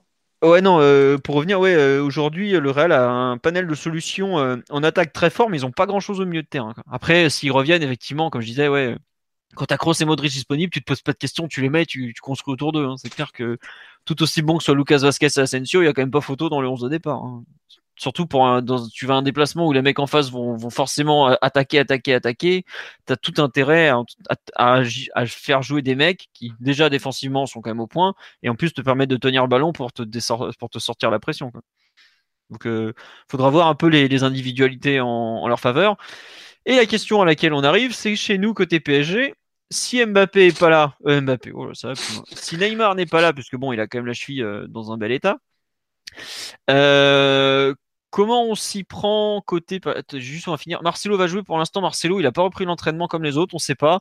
Je pense que c'est celui qui est le plus près du 11 de départ, à mon sens. Après, je ne suis pas le médecin du Real. Et. En tout cas, celui qui semble aujourd'hui le plus loin de pouvoir débuter, c'est Kroos. Mais c'est celui aussi qui a été le blessé le, le plus avant les autres. Donc, euh, à voir. Donc reprenons sur euh, Neymar et tout ça. Euh, j'imagine c'est Di Maria qui va débuter, mais qu'est-ce que vous faites vous? Est-ce que vous laissez Di Maria à gauche et Mbappé à droite ou est-ce que vous les invertissez de côté? Je pense que la question se pose pas du tout pour Emery vu que sur tous les derniers matchs c'est Di Maria qui était dans cette configuration-là, c'était Di Maria à gauche et Mbappé à droite a commencé par, exemple avec le match face à Nantes où Neymar pareil était pas là et ça s'était placé comme ça donc. Euh, pareil, il y avait eu un match avant la trêve aussi où Neymar avait raté. Je sais jamais si c'est Lille ou Nice, crois que c'est Lille. Oui, c'est Lille. Euh, c'est Lille, oui. Di Maria aussi avait joué à gauche. Donc, euh. Di Maria ouvre le score justement en reprenant de la droite un centre de Mbappé. Ah oui, c'est vrai, t'as raison. bien joué. Mais, ça, ça, confirmerait un peu l'option d'avoir des, des, ailiers très écartés, très excentrés. Pas grand chose à l'intérieur du jeu, on va dire. Je, je suis pas sûr non plus que ce soit un, très bon choix, mais comme le répète souvent Emery, euh, il veut pas bouger Mbappé de côté. C'est un peu ce qui guide un peu sa logique de choix, on dirait. Sur la dernière image d'ailleurs, il veut plus bouger maintenant Rabiot de, son poste de 8, il veut plus bouger Mbappé de son poste de, de d'ailier droit, il veut plus bouger Draxler du milieu de terrain. Je pense que c'est un peu euh, la logique qui, sous-tend ses choix en ce moment et j'imagine que face au Real, il, ne va pas changer ni improviser. C'est un peu effectivement euh, comme euh, le débat à Thiago Motta de Sanadira, c'est dans le sens où les deux sont a priori bien plus performants à droite, mais comme euh, Di Maria ta première option offensive sur le banc, bah, tu es obligé effectivement de, le faire changer, va de, de faire suppléer Neymar poste pour poste. Et effectivement, euh, avoir euh, Di Maria à gauche qui, comme le dit Mathieu, amène un, certain, une certaine vacuité au milieu de, au milieu de terrain et un manque de, parfois un manque de créativité, un manque de lien que tu as davantage lorsque tu, Di Maria se trouve à droite, mais tu vas pas mettre enfin en tout cas Emery ne mettrait, mettrait pas Mbappé à gauche Et de toute façon, je pense que pas été suffisamment performant à droite pour, pour légitimer sa, sa place. Ok. C'est ça, je trouve qu'on fait par, désolé Philo. Oui, vas-y, vas-y. c'est vrai qu'on faisait un peu le parallèle. Enfin, j'ai vu un peu les parallèles en disant si Neymar est pas là, on peut très bien faire avec Di Maria parce que Di Maria a fait un très grand match face au Barça l'an dernier. Mais il a fait quand même en position d'ailier droit et je pense que ça reste son meilleure place. C'est là où il peut intervenir dans le jeu, euh, créer des supériorités, faire le quatrième milieu, euh, se proposer entre les lignes. Je pense que c'est l'un des. Parmi nos joueurs offensifs, c'est peut-être celui qui a le meilleur jeu entre les lignes, avec Pastore. Euh, donc tout ça, c'est quelque chose qui apporte beaucoup. D'ailleurs, Rabiot avait fait une déclaration en ce sens après le match face à Nice, pour le coup, où Di Maria avait joué les droits. Il avait dit, voilà, c'est quand il joue, il apporte la supériorité au milieu, il permet d'avoir un peu plus de fluidité dans l'axe. Euh, et, quand tu le mets sur le côté gauche, forcément, tu as, une version beaucoup plus réduite d'un joueur qui est, qui est limité à faire des centres, en gros, pour Cavani. À voir. Personnellement, je suis pas sûr que ce soit sa meilleure utilisation, mais à partir du moment où tu es, lancé dans cette optique-là, c'est difficile d'en changer maintenant quelques jours du match. Et, je pense quand même que passer d'un Neymar, hein, vu ses performances en ce moment, à un Di Maria utilisé côté gauche, ça me paraît une, perte quand même assez, assez importante. Je dis ça en grand admirateur de Lorient pourtant. Euh, tu, as souvent défendu l'Argentin quand il était au fond du trou.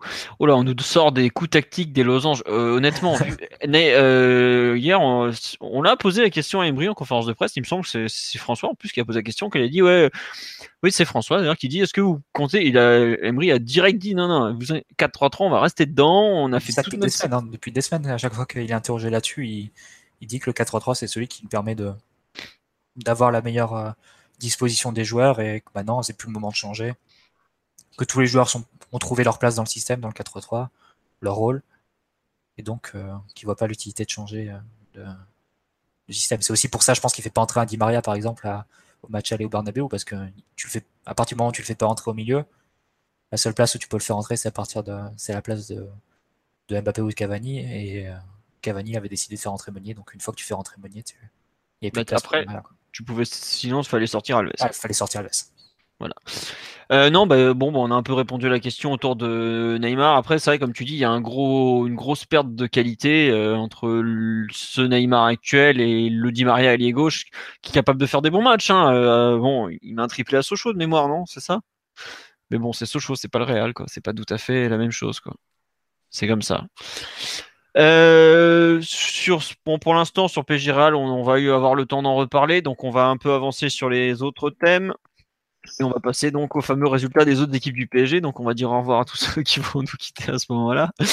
Euh, non, pour les autres, euh, on a le PSG Hand qui s'est incliné en Ligue des Champions sur la pelouse de sur le terrain de oh, un club d'Europe de l'Est. Je me souviens plus le nom. Je suis désolé, mais c'est pas très grave. On était déjà premier et assuré d'être euh, premier de la poule à l'issue de la, phase. Ensuite, euh, la réserve jouée contre Andrézieux, leader de la poule.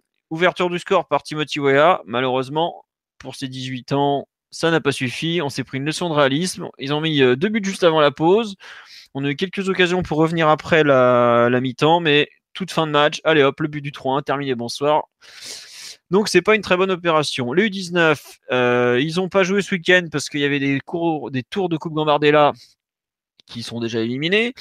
Et en milieu de semaine, il s'était fait sortir malheureusement de façon assez logique par le Barça en Youth League. Donc bah, aujourd'hui, c'est un peu la loose, c'est que Gambardella a terminé. Youth League, défaite contre le Barça 1-0, euh, où il n'y a pas, pas grand-chose grand chose à sauver malheureusement.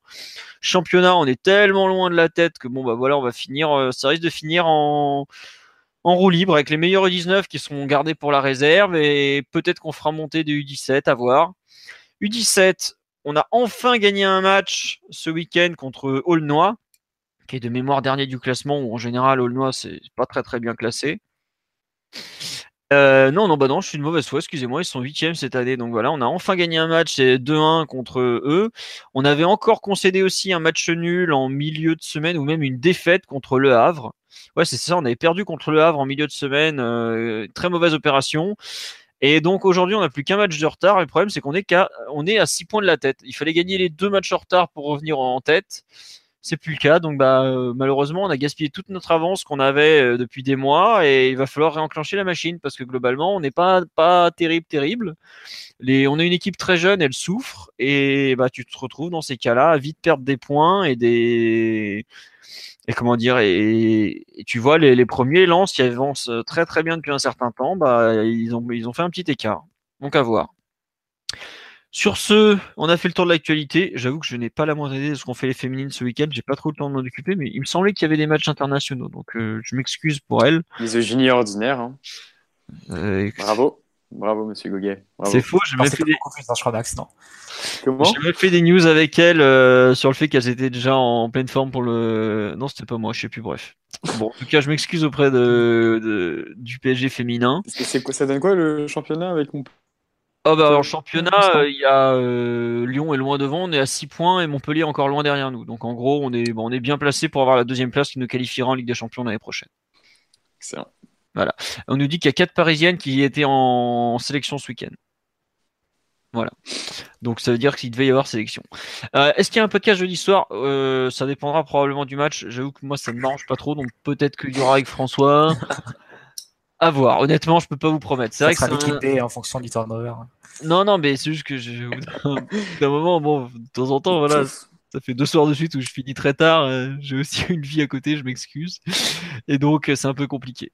Sur ce, euh, on va vous remercier tous pour votre fidélité. Vous étiez là encore 250 à m'écouter, de ne pas savoir ce que les féminines ont fait. Euh, donc à bientôt. Je m'excuse pour ceux sur live qui ont voulu participer, qui n'ont pas été lus à l'antenne. C'est pas de la mauvaise volonté, c'est juste qu'il y a beaucoup de monde comme d'habitude. Et donc, euh, au pire lundi prochain, qui sera un formidable podcast de débrief de PSG 3, mais surtout pré-Real PSG. Bonne semaine à tous. S'il y a un podcast jeudi, vous serez tenu au courant par le site comme d'habitude en fin d'après-midi, ça sera annoncé. Sur ce, au revoir tout le monde. Ciao ciao. Ciao. Salut.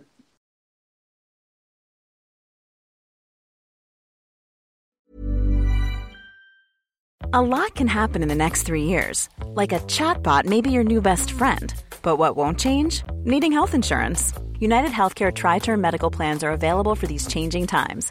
Underwritten by Golden Rule Insurance Company, they offer budget friendly, flexible coverage for people who are in between jobs or missed open enrollment. The plans last nearly three years in some states, with access to a nationwide network of doctors and hospitals. So, for whatever tomorrow brings, United Healthcare Tri Term Medical Plans may be for you. Learn more at uh1.com.